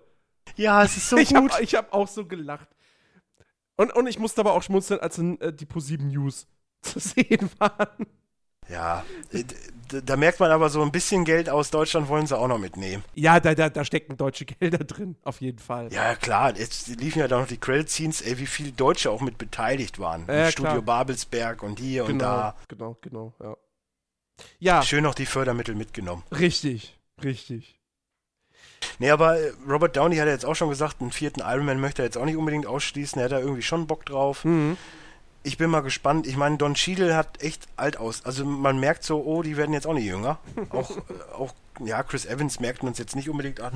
Aber auch Tony und so, das, das, man merkt schon, ah, okay, das Ja, ist Chris jetzt schon Evans, d- Chris Evans ist so alt wie du. echt. Hm? Stimmt. Also, Ja, aber mir merkt man das Alter ja auch langsam an, weißt du. ja, aber Chris Evans ist halt auch, weißt du, Muckibude und so, ne? Personal Trainer Ja, wahrscheinlich. ich, ich sag ja wie ich, ne? Also, ne? ähm, ja. Ja, mal gucken. Also ich freue mich drauf. Ich freue mich jetzt definitiv erstmal auf, auf Doctor Strange, weil der ja auch irgendwie noch mit, mit, mit reinkommt in dieses ganze MCU. Ähm, Oh ja. Ich freue mich definitiv ganz krass auf, auf äh, Black Panther, wo ich eigentlich erst dachte so, ah, ah, mal gucken. Sarah war ein bisschen verdutzt, wo ich gesagt habe, ey, der hat eigentlich das doppelte Geld, was, was äh, Tony hat. Mhm. Das fand sie sehr komisch. Ich habe gesagt, ja, wenn du Tony und Dings zusammennimmst, Batman, hast du ungefähr das, was Black Panther hat. Er hat's halt nicht so, er lässt es halt nicht so raushängen. Ja. Und Ja, äh, auch, auch, auch da, auch wieder so eine Szene, wo wir noch gar nicht drüber gesprochen haben, weil es ja jetzt auch erst im Spoilerteil eigentlich vorkommen darf. So diese, dieser Kampf dann Minuten. auch zwischen. Ja, aber auch der Kampf zwischen, äh, zwischen Hawkeye und Black, äh, Black Widow. So, ja, wir sind aber schon noch Freunde. ja, ja, klar. Und, und, und wo sie, äh, Wanda, äh, beziehungsweise Scarlet Witch ja dann dazwischen geht, so, das, oh, das fand ich auch so großartig. Ja. ja, es wurde ja auch oftmals, wurde ja auch irgendwie gesagt bei der Flughafenszene so, es fühlt sich so ein bisschen wie so eine Schulhofprügelei an. Aber im positiven Sinne. So, weil eigentlich Ja, wollen sie sich stimmt. gar nicht mal so krass wehtun. Ja, weil irgendwie sind sie ja alle befreundet miteinander. Ähm, aber, äh, ja, also, ey, wie gesagt, ganz, ganz toller Film. Und äh, ja, was ich noch sagen wollte, ab nächstem Jahr wird es ja mit Marvel dann sowieso krass, weil dann gibt es ja drei Filme pro Jahr. Ja, ich, ohne, ich bin noch hooked, weißt du, das ist ja das, was ich schon mal gesagt habe, so ohne Witz, du kannst mir, du kannst mir jeden Monat eine Comic-Verfilmung ins Kino bringen, ich bin dabei, so, ich habe da keinen Stress mit. Mhm. Aber ich bin halt ne, dann auch einfach zu sehr Comic-addicted. Ja. Ja, also, äh, damit würde ich sagen, wir beenden diese fantastische Ausgabe Watch Guys, damit ich gleich nämlich äh, 11, Ja, 23, 23, 63. ich, ich, sag, ich sag immer nur der Anschlag und muss dann automatisch immer an den Film mit Ben Affleck denken, aber ja, äh, auch nicht so schlecht ist. das stimmt. Der war ganz okay. Äh, wieso habe ich kein Antennensignal? Willst du mich verarschen? Ja, äh, eigene, eigene Probleme. Ah, So, ich sag mal, es war mir ein inneres Blumenpflücken. Ich wünsche euch noch einen schönen Tag, schöne Woche, schöne Dito. was auch immer. genau. Und äh, bis dann. Genau, wir hören uns auf jeden Fall beim nächsten Players Launch Podcast wieder. Äh, und ähm, ja, bis dahin, Macht's gut. Tschüss. Nächste Woche gibt's vielleicht ja mal, wenn wir es schaffen, eine Folge, es läuft.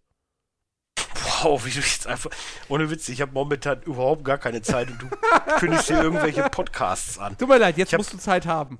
Ja, ich muss momentan, ich, rein theoretisch, wenn wir jetzt auch den Players Launch 200 auf den Donnerstag aufnehmen, muss ich auch den 75. Geburtstag canceln. Oder wir nehmen halt wann anders auf. Das ja, überleg mal, was ist wichtiger, eine 75 oder eine 200? Ich kenne mindestens zwölf Stimmen, die sagen die 75. Ja, also, liebe Leute, macht's gut, viel Spaß bei dem, was ihr als nächstes macht und äh, wir hören uns dann demnächst wieder auf diesem, ich wollte schon sagen YouTube-Channel, Soundcloud-Account, RSS-Feed, whatever. Ciao. Ja, tschüss.